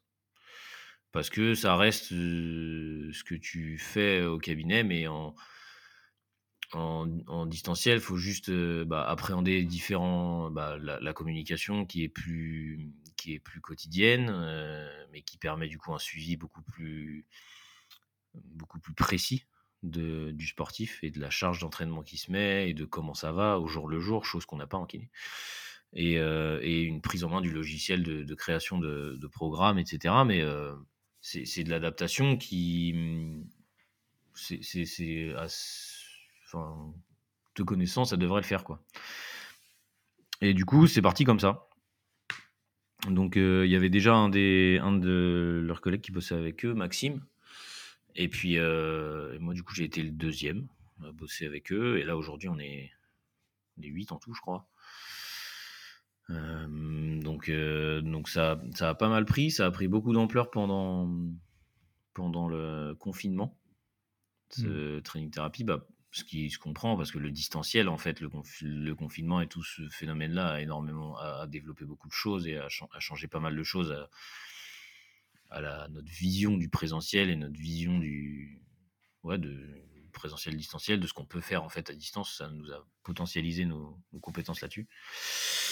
Et donc voilà, du coup, depuis, ça va faire 2-3 ans maintenant que je bosse euh, avec eux. Et euh, là, moi, comme je fais des sports de combat, j'ai beaucoup plus de personnes qui font des sports de combat. En fait, on a un peu tous euh, nos mm, un peu des spécialités entre guillemets, tu vois. Genre, euh, même si le public est majoritairement CrossFit, on tend à avoir beaucoup plus, à avoir pas mal de monde bah, via les podcasts, à faire se faire connaître sur pas, mal de choses comme ça, avec les différents intervenants que Thomas interview. Bah, on, touche de plus en plus de monde et, en fait ça, ça, marche un peu sur tout le monde quoi parce que ça reste le même le, processus est sensiblement le même. On fait une évaluation euh, rien qu'en écoutant justement la personne euh, en discutant beaucoup en, visio comme on fait toujours au début. Après en envoyant des vidéos donc les, les, les, gens se filment avec euh, on évalue comment ils bougent en fait et voir s'il y a des déficits si certains mouvements recréent des douleurs. Euh, et tout ça, c'est des choses qu'on va pouvoir travailler et qu'on va travailler spécifiquement après dans le, dans le programme qu'on va créer en fait. Et donc c'est c'est comme ça que ça fonctionne quoi. Et, là encore le, le, le fait d'être vraiment au plus proche, les, les, les gens qu'on coach, euh, ils ont vraiment un coach dans la poche via le téléphone. Quoi. Euh, mmh. bah, je sais pas si ce que tu pourras me dire, parce que du coup, tu pourras me dire ton ressenti et ton mmh. retour d'expérience, mais on essaie euh, d'être vraiment quotidiennement joignable. et c'est le gros avantage du truc, en fait. Complètement. Donc, du coup, moi, je vais faire mon petit retour d'expérience, mais pour résumer, c'est finalement, c'est des, des, séances de kiné, on va dire non, un suivi kiné à distance pour des problématiques spécifiques. Et, et moi, j'ai vraiment adoré. je pense que c'est vraiment adapté aux personnes qui, bah, du coup, qui sont actives. Hein. tout à l'heure, on en parlait. Tu as ceux qui viennent un peu Oh, ben, je suis là, je sais pas trop pourquoi. bon, là, on est, je pense qu'on est dans l'autre extrême. je pense que vous avez que des personnes motivées et et qui ont vraiment envie de, faire les exos que vous leur donnez. Alors moi j'ai adoré, j'étais hyper agréablement, surpris par plusieurs trucs. Euh, le premier truc c'est déjà effectivement l'application où tu as tous les exercices à faire avec les vidéos et, euh, comment les faire, c'est-à-dire euh, combien de secondes, quel ressenti, quel ressenti il faut avoir au niveau de la douleur ou pas, quel poids mettre, etc. etc tu as le suivi aussi par WhatsApp, enfin WhatsApp ou autre, on, s'en fout à la rigueur, mais tu as le suivi où effectivement tu été hyper disponible. Et du coup, je t'ai floudé de questions. je pense que c'est un peu le cas de tout le monde. Mais dès, que j'avais une question, même si des fois elles étaient un peu connes, je, les posais et je savais que tu allais répondre. Et ça, c'est hyper agréable. Et ça permet de suivre aussi du coup l'exécution de tes, exercices. Donc, tu as, as, un feedback. Et, et j'ai été vachement étonné, en fait, euh, des exos, parce que moi, je connaissais pas tout ce qui était Pales, mmh. Rails. Il y a aussi des exos spécifiques, donc moi, c'était pour la hanche. Des exos spécifiques du moyen fessier euh, et tout ça. Putain, des trucs qui te brûlent, mon gars. Ah bah oui. T'entendais pas. Tu vois, quand tu fais du squat, du développé couché et tout, tu dis, oh, attends, euh, moi, je suis un warrior et tout. tu vois, c'est quoi ton exo de, de fillette, là Puis en fait, tu fais le truc, tu fais waouh, putain, j'ai le cul en feu et tout. Oui, oui. Je m'attendais pas à des ressentis pareils. Et pour le coup, moi, donc là, pour info pour les auditeurs, j'ai arrêté temporairement le, le suivi parce que déjà, d'une, je, je suis en train d'investir pour des pour une, randonnée que je vais faire et aussi je me suis niqué la cheville en sport de combat. Donc du coup, il y a des exos que je peux plus faire. Mais euh, du coup, ça n'a rien à voir avec le suivi en lui-même. Le suivi, est, enfin, de, de mon opinion, il est vraiment top et Raphaël m'a pas demandé de le dire. Je suis pas payé, euh, voilà, pour dire ça, euh, ni quoi que ce soit d'ailleurs. Euh, donc voilà un petit peu mon, mon retour d'expérience. J'avais une petite question. Quand tu dis aux gens que tu fais ça à distance, euh, quels arguments, quelles remarques tu peux avoir par rapport au fait que c'est à, à distance? Est-ce que ça se trouve, t'en as pas, mais est-ce que tu entends des trucs du genre ouais, mais à distance, euh, mais ça peut pas marcher, euh, Oui. tu vois pas la personne euh. Forcément. Ouais, ouais, ouais, tu... mmh, oui. Alors moi, je me suis pas trop heurté à ça, mais euh, bah tu vois, je vais te dire un truc. Premier jour de la formation prépa physique que j'ai fait, il y avait un gars, un ancien, le mec, on l'a vu une journée, il est plus jamais revenu après, trop chelou.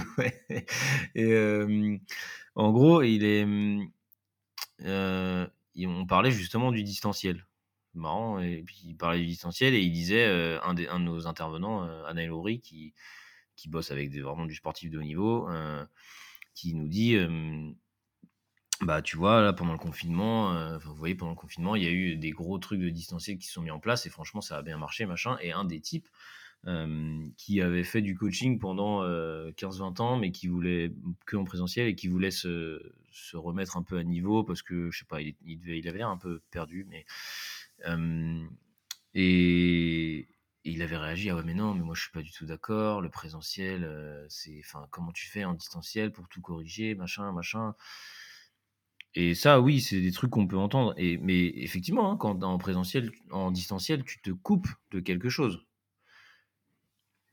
Mais euh, tu te coupes de bah, pour nous tout ce qui va être euh, plutôt euh, thérapie manuelle de faire un test retest avec une manip quelconque.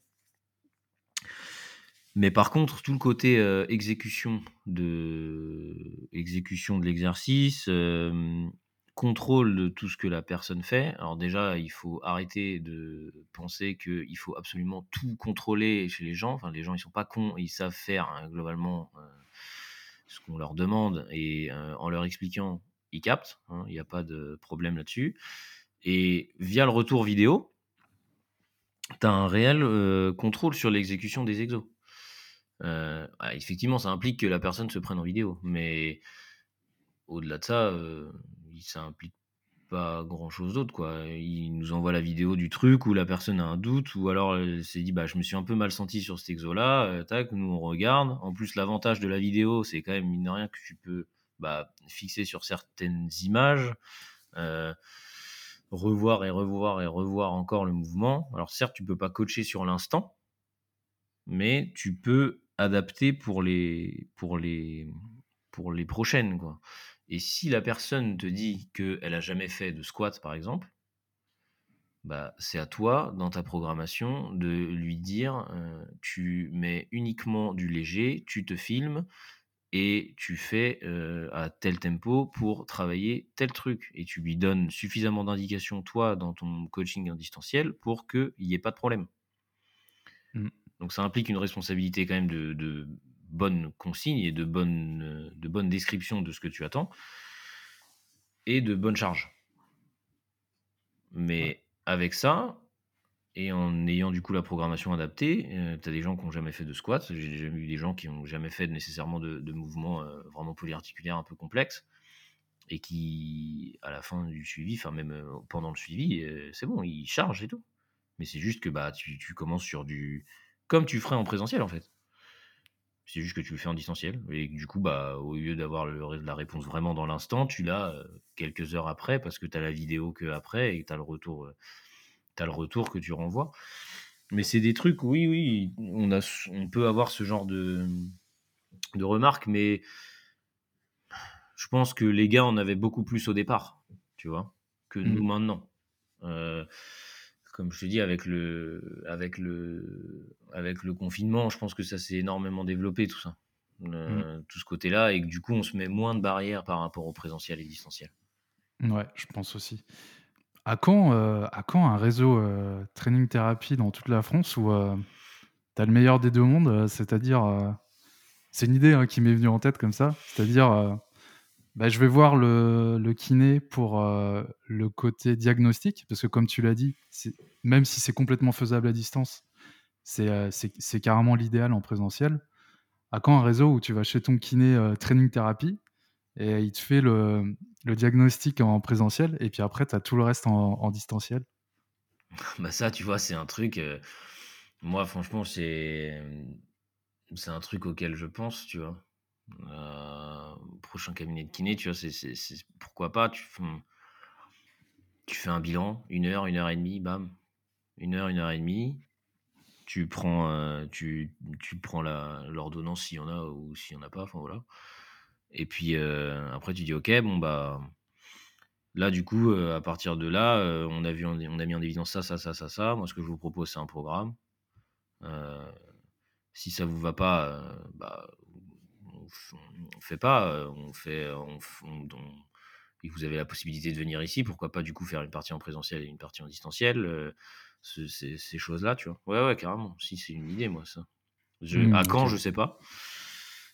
Mais tu y as déjà pensé en tout cas? ouais, ouais, ouais, bah, c'est des trucs forcément en fait, c'est le fait de, d'avoir cette activité parallèle, ça t'ouvre pas mal de, des perspectives dont que tu t'étais fermé, enfin que je m'étais fermé moi-même en fait avant, tu vois? Des trucs où tu te dis, bah, des croyances limitantes comme on appelle ça, tu vois? Genre en mode, heu «Ouais, c'est pas possible de faire ça». Mais si en Mmh fait, mh. mmh Mmh.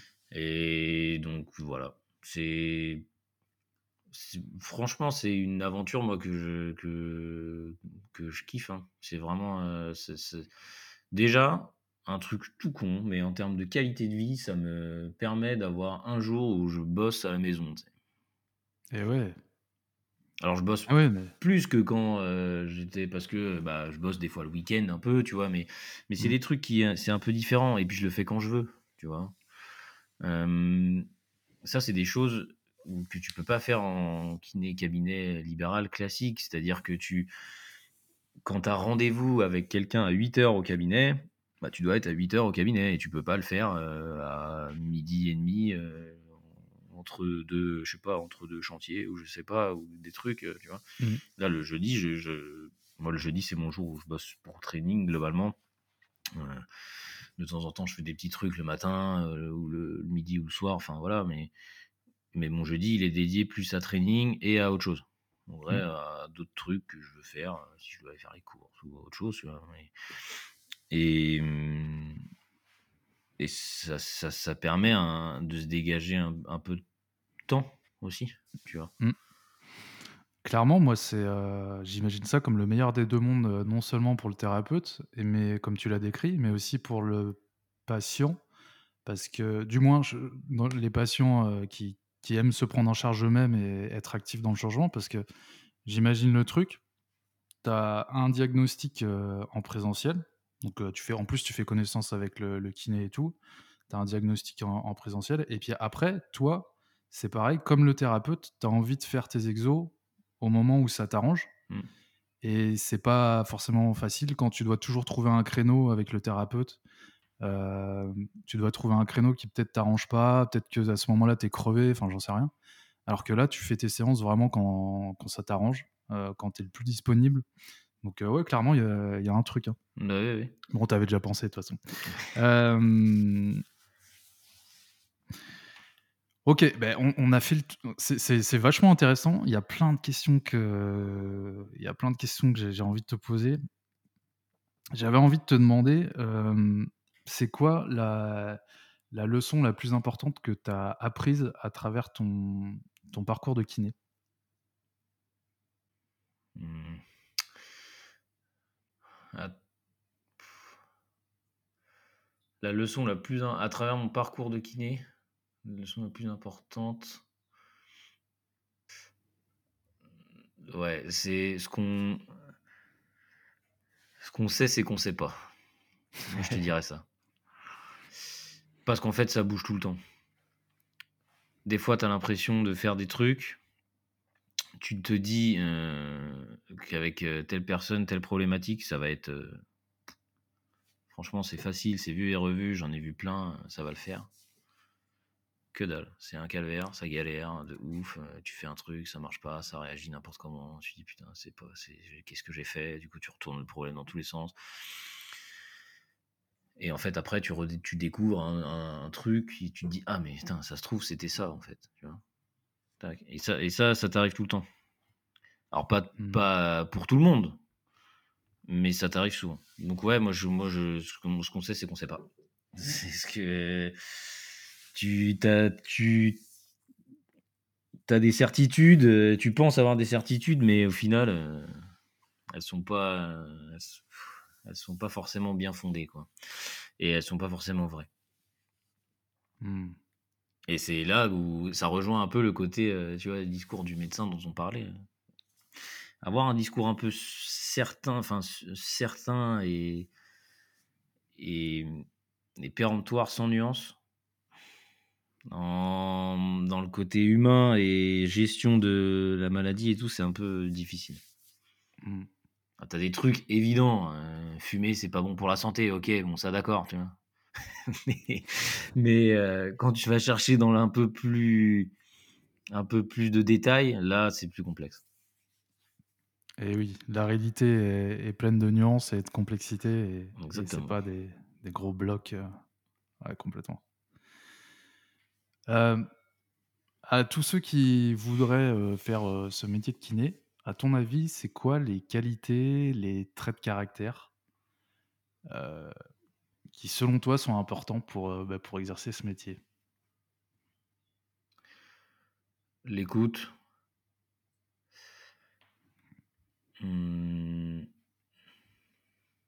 Ouais, L'écoute, ça c'est sûr.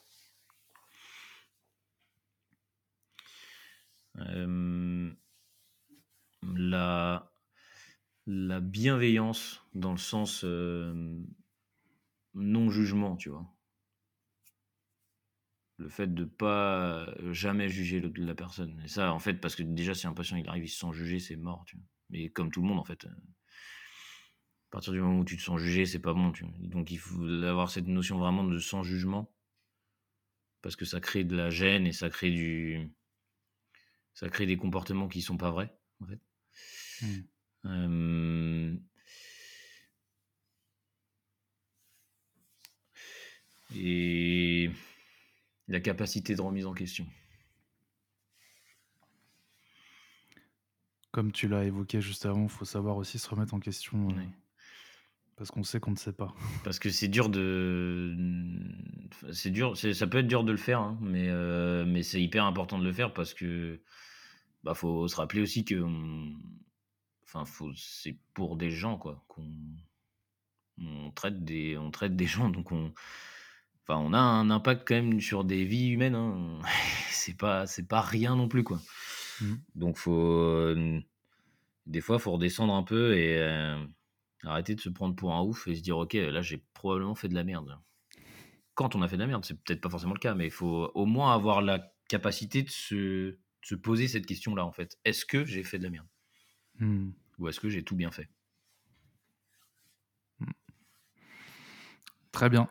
Euh, Bah écoute, euh, c'est hyper intéressant. Est-ce que concernant, avant que je te pose euh, les petites questions de fin que j'aime bien poser, qui sont plus liées au, à la personne en elle-même plutôt que à ce qu'elle fait, est-ce qu'il y a d'autres trucs que tu aurais aimé dire à propos, euh, je sais pas, de la kiné, voilà, du métier, un- une question que peut-être tu aurais aimé que je te pose et que je t'ai pas posée ou ou quelque chose comme ça non, non, là, je pense, non, je pense qu'on a fait un bon, un bon tour sur, tout, sur toutes ces questions-là. Euh, Ouais.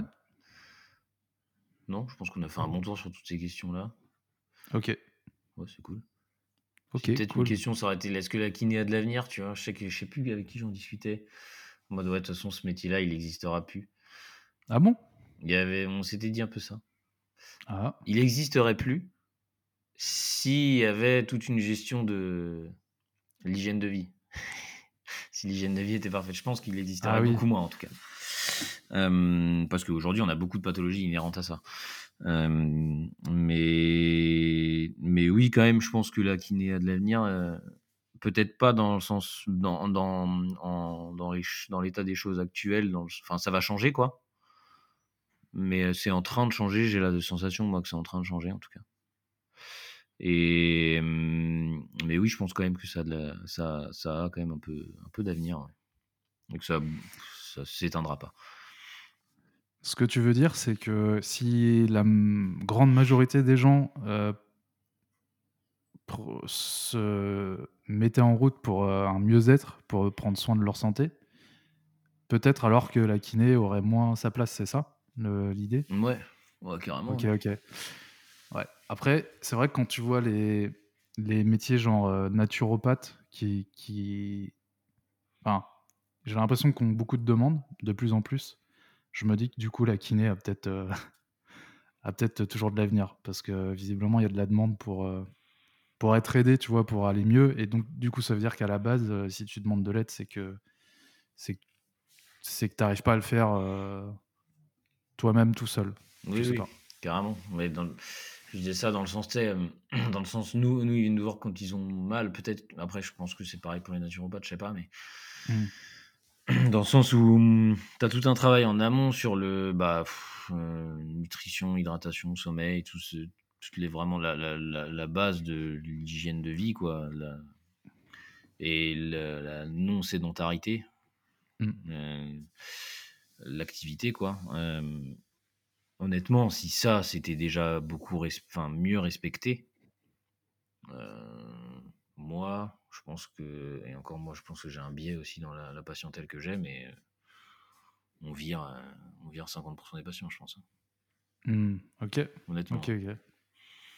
Ouais, mais je, je, je veux bien te croire parce qu'effectivement, bah, ça, ça a un impact énorme, hein, le, fait de, de, prendre soin de sa, son hydratation, sa nutrition, son sommeil, sa gestion du stress. Oui, complètement. C'est, voilà, c'est les piliers, quoi. Carrément. Écoute, euh, Raphaël, je vais te poser mes petites questions de fin. Allez. Euh, je suis chaud. Alors, j'en ai plein. Je ne sais pas si je vais réussir à toutes te les poser. Euh, on, on, verra. Tu me, dis, tu me diras au niveau timing. Je vais commencer par une question simple Qu'est-ce qui t'épanouit au quotidien? Ce qui m'épanouit au quotidien? Mmh. Ma vie, moi j'aime bien ma vie. Hein. Bah, c'est très bien. Non, mais ça, c'est vraiment, vraiment cool.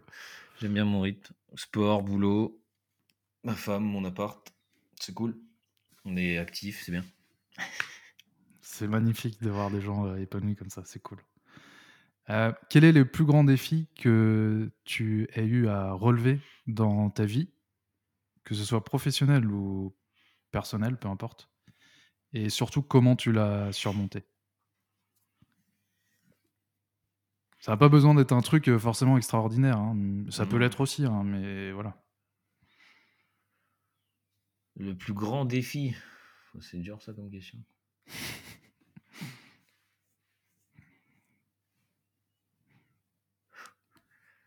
Je sais pas. C'est.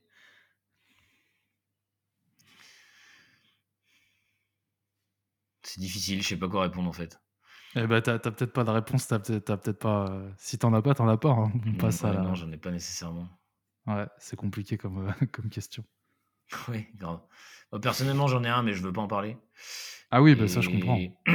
Et professionnellement, Professionnellement, ça a peut-être été pour l'instant, en tout cas, ouais, pour l'instant, professionnellement, c'est euh, c'est l'entrée dans training, je pense, tu vois. Ok. Professionnellement, parce que tu as une envie de non décevoir, tu vois. On te fait mmh. confiance quand même, on t'intègre un truc qui est c'est leur bébé, tu vois, Simon et Thomas. Mmh. Et faut pas faire de la merde, tu vois, c'est normal. Euh, et mmh. du coup, ça, ça, ça, te met une pression un peu. Euh, donc, ouais, je pense que c'est ça, l'entrée dans training. Maintenant, aujourd'hui, il y, a des petites. Il y a des défis, un peu. Mmh. Mais, mais c'est moins important que l'entrée vraiment dedans, je pense. OK. OK, OK. OK, cool. Si on ne devait se souvenir de toi que pour une chose, tu aurais envie que ça soit quoi?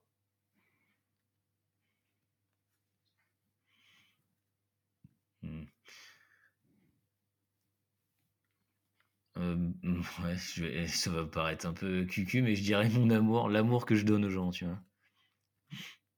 Que je donne aux gens que j'aime, aux gens que enfin même, heu, ouais, l'amour d'une manière générale. Heu, de se dire: «OK, ce mec-là, il était, il était aimant, il était, mmh»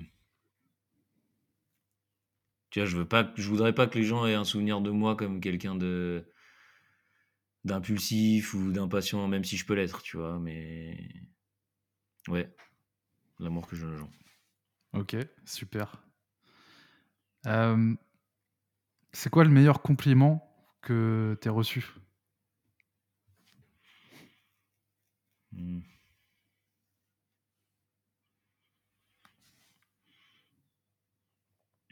Le meilleur compliment que j'ai reçu, ce serait le,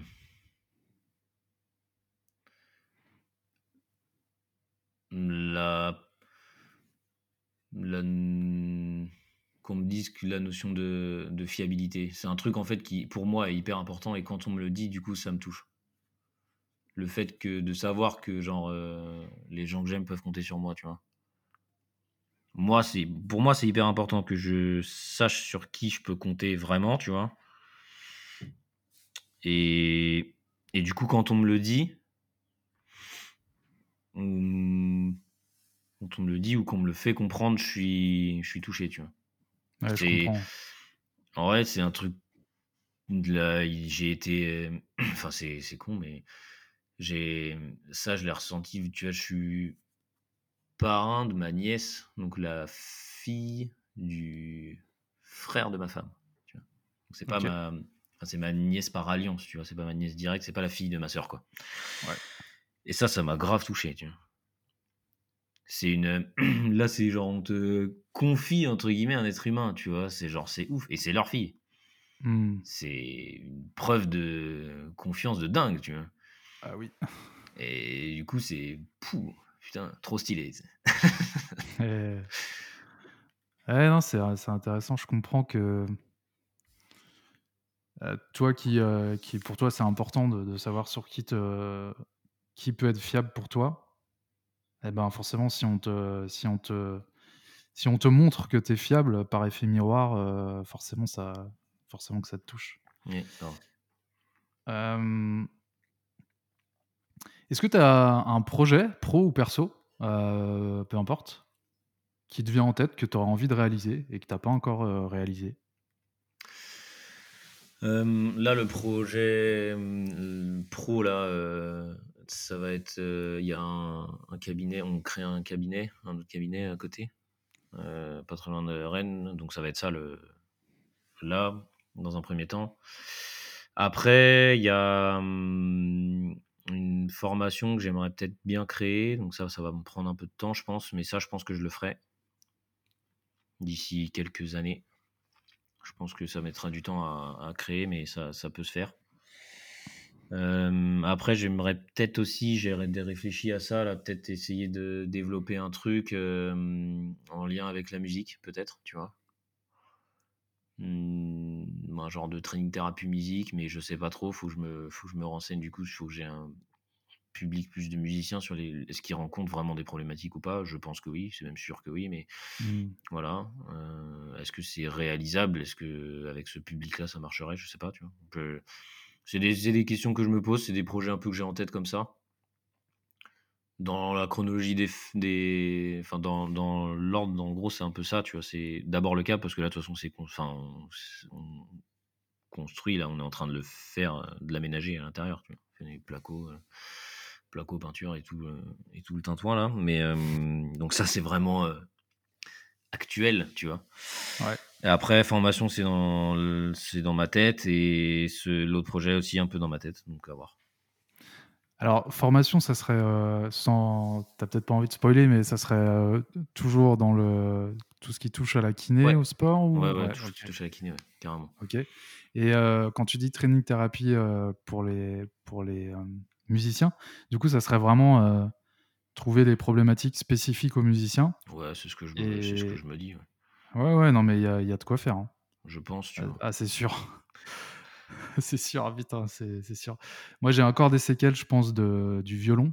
Alors j'adore cet instrument, hein, mais tu sais, être comme Bah ça, oui, c'est heu, certain. avec la la tête inclinée pendant, heu, 2 heures de concert, heu, plusieurs fois dans la semaine, bah, forcément, et j'ai et j'ai des j'ai des petites tensions, tu vois, au niveau des trapèzes, comme par Mmh. hasard du côté, voilà et voilà, je serais pas étonné que ça vienne de ça. Bah, surtout sur tous ces avec tous ces, tous ces instruments, heu, unilatéraux, quoi.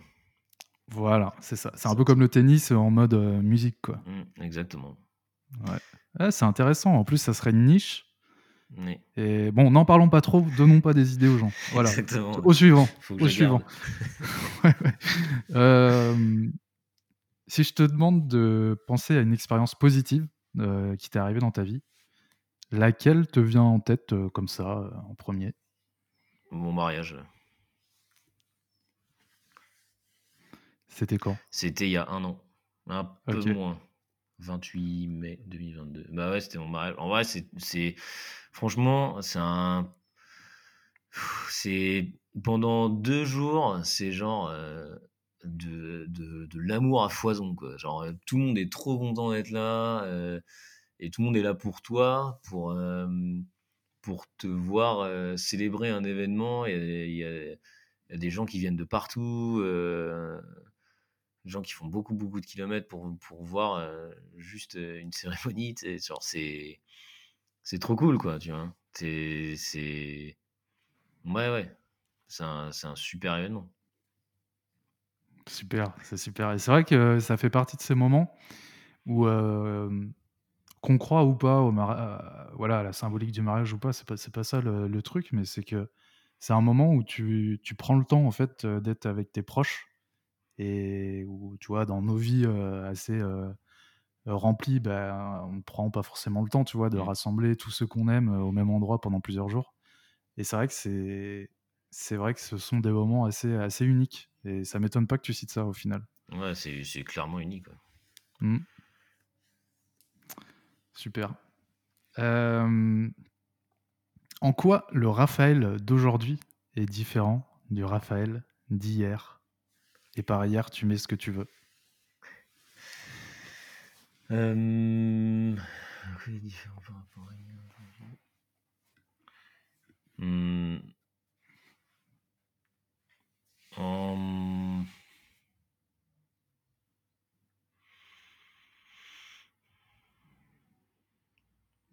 En, termes de de, sérieux peut-être, je pense, ou de j'estime être un peu plus sérieux qu'avant, tu vois? Notamment pendant mes études mais après c'est normal, je suis très content de l'avoir fait, tu vois? D'avoir, heu, d'avoir profité de ouf, d'être, heu, d'avoir profité de ma vie étudiante, d'être sorti à bloc et cetera et mais là aujourd'hui, j'ai un une vision un peu différente de ça, de, mmh de cet aspect, heu, justement vie, hygiène de vie et cetera. Ça, ça rentre beaucoup plus en ligne de compte aujourd'hui. Alors ça m'empêche pas de faire la fête des fois, heu, tu vois? C'est pas non plus je mène pas une vie de moine, mais heu mais j'ai toujours j'ai beaucoup plus cette notion-là, qui rentre dans ligne de compte, quoi, tu vois? C'est le côté je pense que c'est aussi le fait que je vieillisse, déjà et qu'en plus, ça correspond plus avec ce que je prône? Si, heu, je prône d'être d'avoir une bonne hygiène de vie, de faire attention à ce qu'on mange et cetera, alors qu'à côté je fais n'importe quoi, heu, ça mais ça a pas beaucoup de sens, quoi. Complètement. Com complètement. Ça me fait penser, je sais plus dans quelle bande dessinée c'était où tu avais un un prof de sport avec un gros bide qui buvait des bières et qui fumait des Ouais, bah, voilà, clopes. tu vois? Ouais. Je sais plus dans quel, mais ouais, ouais, ouais. Non, mais ça a du sens. Hem c'est quoi ta propre définition du bonheur? Hem, ma propre définition du bonheur, c'est être en accord avec soi-même avoir pu choisir ses choisir ses limites de liberté. En fait, la liberté, c'est pouvoir choisir, quoi. Pour moi, il y a vraiment ça. Euh, donc, être libre, pouvoir choisir ce que tu fais, ce que tu dois faire, quand tu dois le faire, et vraiment être en accord avec toi-même, avec ce que tu penses et avec ce que tu, ce que tu prônes aussi et ce que tu, avec tes, tes valeurs internes, quoi, tu vois. Ouais, que le, si je comprends bien, que le, le gap entre tes idéaux et ce que tu vis réellement euh, soit le plus fin possible, finalement. Ouais, ouais, ouais, ouais, complètement. Ouais, ouais, ouais, effectivement. Je te rejoins à 300% sur ça. que ça te corresponde, quoi. Que ton mode, que Et- ta vie te co- corresponde à ce que tu, à ce que tu penses ou du moins colle au mieux, quoi. Même si c'est difficile d'avoir une vie qui colle à 100%. De toute façon, le, bonheur est difficile à atteindre. Et est-ce que tu l'atteins vraiment? Parce que est-ce que quand tu as atteint le bonheur, tu n'as pas envie du coup d'autre chose et du coup tu es toujours en quête de quelque chose? Ça, c'est une question, mais mais quand même, quand tu tends vers un truc qui vers tout vers tout ce qui te tient à cœur vraiment et ce qui te correspond vraiment et que tu tends à l'approcher et à l'atteindre, tu es proche du bonheur, je pense. Ouais, c'est très intéressant ce que tu dis. Et effectivement, moi, je pense, mais ça n'engage que moi, que le bonheur, c'est voilà, c'est un, c'est un terme qu'on a inventé, mais c'est pas un état à atteindre et puis tu l'as atteint et puis euh, ça y est, c'est ça y est, tu peux, tu peux tout arrêter. C'est en dents de scie et il y a des moments où tu y es, très proche, il y a des moments où tu es un peu plus loin et, et voilà, c'est ça qui est cool avec la vie, c'est que c'est c'est tout est en, en dents de scie et il y a des hauts, il y a des bas, mais euh, l'important c'est voilà, c'est d'essayer de se rapprocher de, bah, comme tu l'as dit, de ses idéaux euh, en termes de ce qu'on veut faire, mais aussi de- en termes de qui on veut être euh, dans les relations et tout. Et, et ouais, ça me parle carrément. Euh, alors, est-ce que tu as un petit peu de temps encore pour que je te pose des questions un peu plus farfelues? Ouais. J'aime bien poser des petites questions quand j'ai le temps un peu plus farfelues. Vas-y, vas-y. Ok. Euh, Est-ce que tu as une croyance irrationnelle que la société actuelle pourrait euh, définir comme irrationnelle ou pas du tout? Une ou des croyances hein. Irrationnel. euh,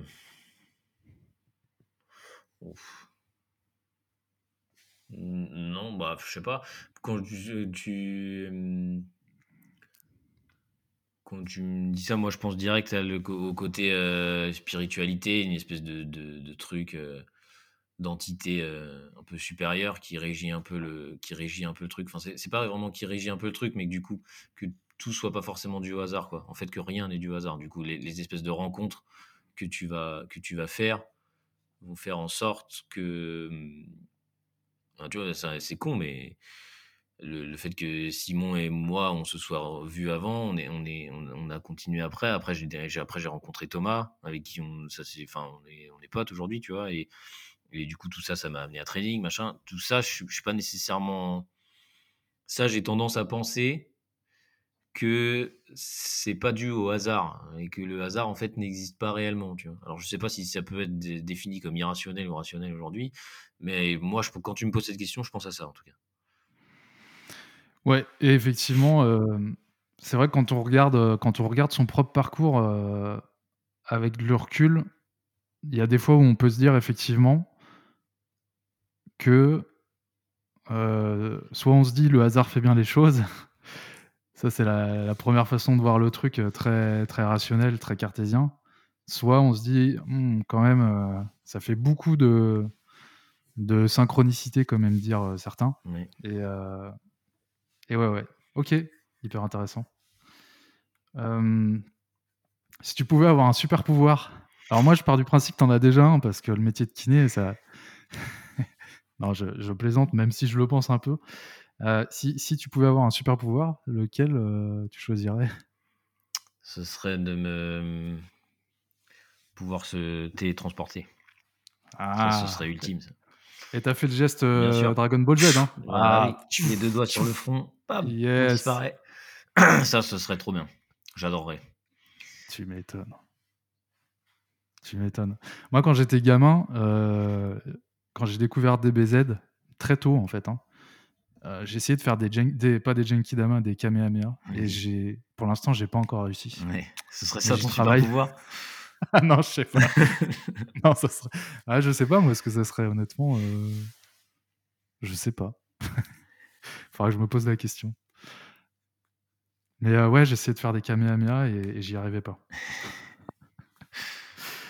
Euh, en petite euh, question que j'ai aussi, euh, qu'est-ce qui peut t'exaspérer chez les gens? Un trait de caractère ou euh, une façon d'être? L'inaction. Ah, Ça m'exaspère, ça. Enfin, en fait, ça m'exaspère. Ouais, non, l'i- oui, l'in- l'inaction m'exaspère. Le, le côté euh, de se lamenter sur son sort et de rien faire pour, tu vois. euh, c'est en ça que je dis l'inaction, tu vois. C'est genre, euh, ah, ça va pas, machin, machin, machin. Bah, bouge, tu. Tu vois, moi, ça me. J'ai envie de. Secoue-toi, tu vois. Réveille, là. Réveille, bouge, active-toi, fais quelque chose. C'est bon. Travaille pour que ça aille mieux. Ce serait ça. je comprends. je j'ai rien à dire de plus. j'ai rien à dire de plus. Euh, si tu pouvais remonter dans le temps, mais vraiment euh, n'importe quelle époque, hein, ça peut être très très loin ou très proche. Ok. euh, quelle époque tu choisirais et pourquoi? Ouh, c'est dur ça. Euh. Quelle époque je choisirais et pourquoi? Je- Hmm. C'est dur de choisir une époque. En fait, j'aurais envie de te dire une époque où il y a moins de moins d'urbanisme, plus de, tu vois, moi j'ai- j'aime, je kiffe la nature, les gros, es- les grands espaces, les grands trucs comme ça. Mais d'un autre côté, à chaque fois que je pense à ça, tu vois, je m'étais dit ouais, à l'époque un peu des, tu vois, t'as des genre euh, type euh, western, tu vois, genre t'as des grands espaces géants et tout. Mais d'un côté, tu penses à ça et du coup, ce qu'est-ce qui est inhérent au western, c'est la violence et c'est euh, les coups de feu et euh, et, le- et les affrontements. Et tout au long de notre histoire, il y en a tout le temps en fait. Donc, euh, ce serait une époque où, en fait, ce serait comme une, comme un, pas un genre de préhistoire, mais un genre de, un monde où il n'y a pas, pas ou moins, beaucoup moins d'urbanisme, tu vois. Mhm. Euh, type western, mais sans la violence en fait, quoi. Tu vois sans les armes, sans les Colts euh, et les Winchester, quoi, tu vois. Ouais. Voilà, ce serait ça l'idée, quoi. Mais c'est marrant parce que tu soulèves un point au final, c'est que, euh, enfin, je me trompe peut-être, mais quand tu dis ça, moi, je pense au fait que, qu'en fait, plus une société évolue vers un truc urbain et, et contrôlé, et avec euh, des règles et tout, et alors, faut faire attention à ce que je dis, mais et en théorie, moyen de violence, euh, même s'il y en a toujours, hein, c'est dans la nature humaine malgré tout. Euh, et, et je sais plus ce que je voulais dire. et, plus, et plus tu vas vers euh, le, bah, les, les temps anciens et tout, où euh, finalement, bah, et- si on prend la préhistoire par exemple, bah, ça serait intéressant de savoir en fait la violence, comment elle était manifestée et si, euh, Ouais. enfin, co- comment c'était par rapport à maintenant au final. Je sais pas s'ils avaient beaucoup de place pour de la violence entre eux. Mais quoi que je crois que si. hein. Euh, oui, peut-être entre les différentes espèces d'homo, là, tu sais. Mm. Je crois qu'il y a eu une, un une sorte de violence comme ça, mais je pense qu'il y avait sur. Enfin, j'imagine, j'en sais rien du tout, mais euh, il devait y avoir une sacrée. Il devait y avoir déjà quand même pas mal de violence euh, entre les espèces animales et homo, du coup. Mm. Du coup, je sais pas si, t'as- si quand tu rentres de t'être de, de, de t'être enfui de déjà 5 prédateurs, tu as envie de te tabasser euh, la tronche avec d'autres types. je sais pas. Mais, C'est pas faux, et euh, ça peut faire un lien avec euh, la pratique des sports de combat. Quand tu quand tu t'es euh, entraîné euh, plusieurs fois dans la semaine à raison de deux heures par jour ou plus, à, allez, on va grossir le trait, à te tabasser, bon, c'est bien plus que ça, à te tabasser avec des gens, euh, bah, est-ce que tu as envie derrière de, euh, d'aller tabasser euh, quelqu'un dans la rue? Oui. C'est c'est un peu le même truc. oui, complètement. Euh, hyper intéressant tout ça. Ce podcast s'appelle euh, Vilain Canard. Ça t'évoque quoi, toi, ce terme vilain canard? Vilain canard Ça m'évoque le, le vilain petit canard, le truc, le, petit. Le. La personne isolée, quoi. Un peu indépendante et. et. qui ressemble pas aux autres, quoi. Est-ce que c'est un, trait de personnalité qui te plaît, toi, ou, pas? Ouais, ouais, ouais, plus ou moins. En fait, ça dépend si c'est. Tout dépend de si c'est vraiment inhérent à la personne ou simplement si c'est forcé, quoi, tu vois. Il y a des gens qui se forcent à être différents, tu vois, parce qu'ils veulent forcément être différents. Euh, moi, je j'estime pas être différent de. Enfin, on est forcément, on est, on est par nature, on est différent des uns des autres de toute façon, mais on se, ressemble quand même globalement. Donc, euh, est-ce que je vais me forcer à, euh, je sais pas, à me, me faire des coiffures n'importe comment pour euh, pas ressembler Si ça correspond à toi, ce que tu as envie de faire, ok, tu vois. Mais si c'est simplement pour montrer à l'autre que tu es différent, là, je trouve ça con. Je suis, complètement d'accord avec ce que tu dis. Le, bah, on en revient au fait d'être euh, intègre avec soi-même. Mmh. Ça, ça, sert à rien d'essayer de, ressembler à, quelqu'un d'autre. Euh, c'est déjà pas mal d'apprendre à se connaître et, d'être ce qu'on est vraiment. C'est déjà une bonne mission de vie, donc euh, ça sert à rien de, de s'éparpiller dans autre chose. Très clairement. Raphaël, euh, est-ce que tu as un, est-ce que voilà, je pense qu'on a fait le tour. Est-ce que euh, encore une fois, il y a un truc euh, dont tu aurais aimé parler ou pas avant qu'on conclue cet épisode? Non, non du tout. Merci beaucoup. Bah, merci à toi. Honnêtement, c'était hyper intéressant. J'ai appris plein de trucs sur toi que je savais pas. On n'a pas eu le temps de parler des sports de combat, euh, de tout ce qui touche au pilier de la santé et tout, mais c'est pas grave. Peut-être un deuxième épisode plus tard, qui sait. C'était franchement hyper intéressant. Euh, je rappelle aux auditeurs de ne pas hésiter à aller sur leur plateforme de podcast préférée et de mettre 5 étoiles avec un petit commentaire sympa si, si vous pouvez. De partager le, l'épisode de ce podcast, euh, par exemple, en story sur Instagram, en, mettant podcast.vilain.canard. C'est comme ça que le, podcast va grandir et c'est comme ça que je pourrai avoir de plus en plus d'invités euh, qui vous plairont. Voilà, voilà, le petit call to action étant fait. je te remercie encore beaucoup, Raphaël. C'était vraiment très, très cool. Et, euh, et puis, je te souhaite une bonne continuation. Merci beaucoup. Merci à toi pour l'invitation. Et voilà, à bientôt. À bientôt. Salut. Salut. Vous avez écouté cet épisode en entier et je vous en remercie sincèrement. Si cet épisode vous a plu et que vous souhaitez m'aider à faire grandir ce podcast, notez-le sur Apple Podcast, Spotify ou toute autre plateforme que vous utilisez. Partagez-le en story sur Instagram en taguant podcast.vilain.canard ou bien sur un autre réseau social partagez-le à un membre de votre famille ou de vos amis. C'est grâce à ces petits gestes qu'on pourra continuer à élargir le panel des invités et faire grandir le podcast. Vous aussi, vous faites partie de cette aventure. À bientôt!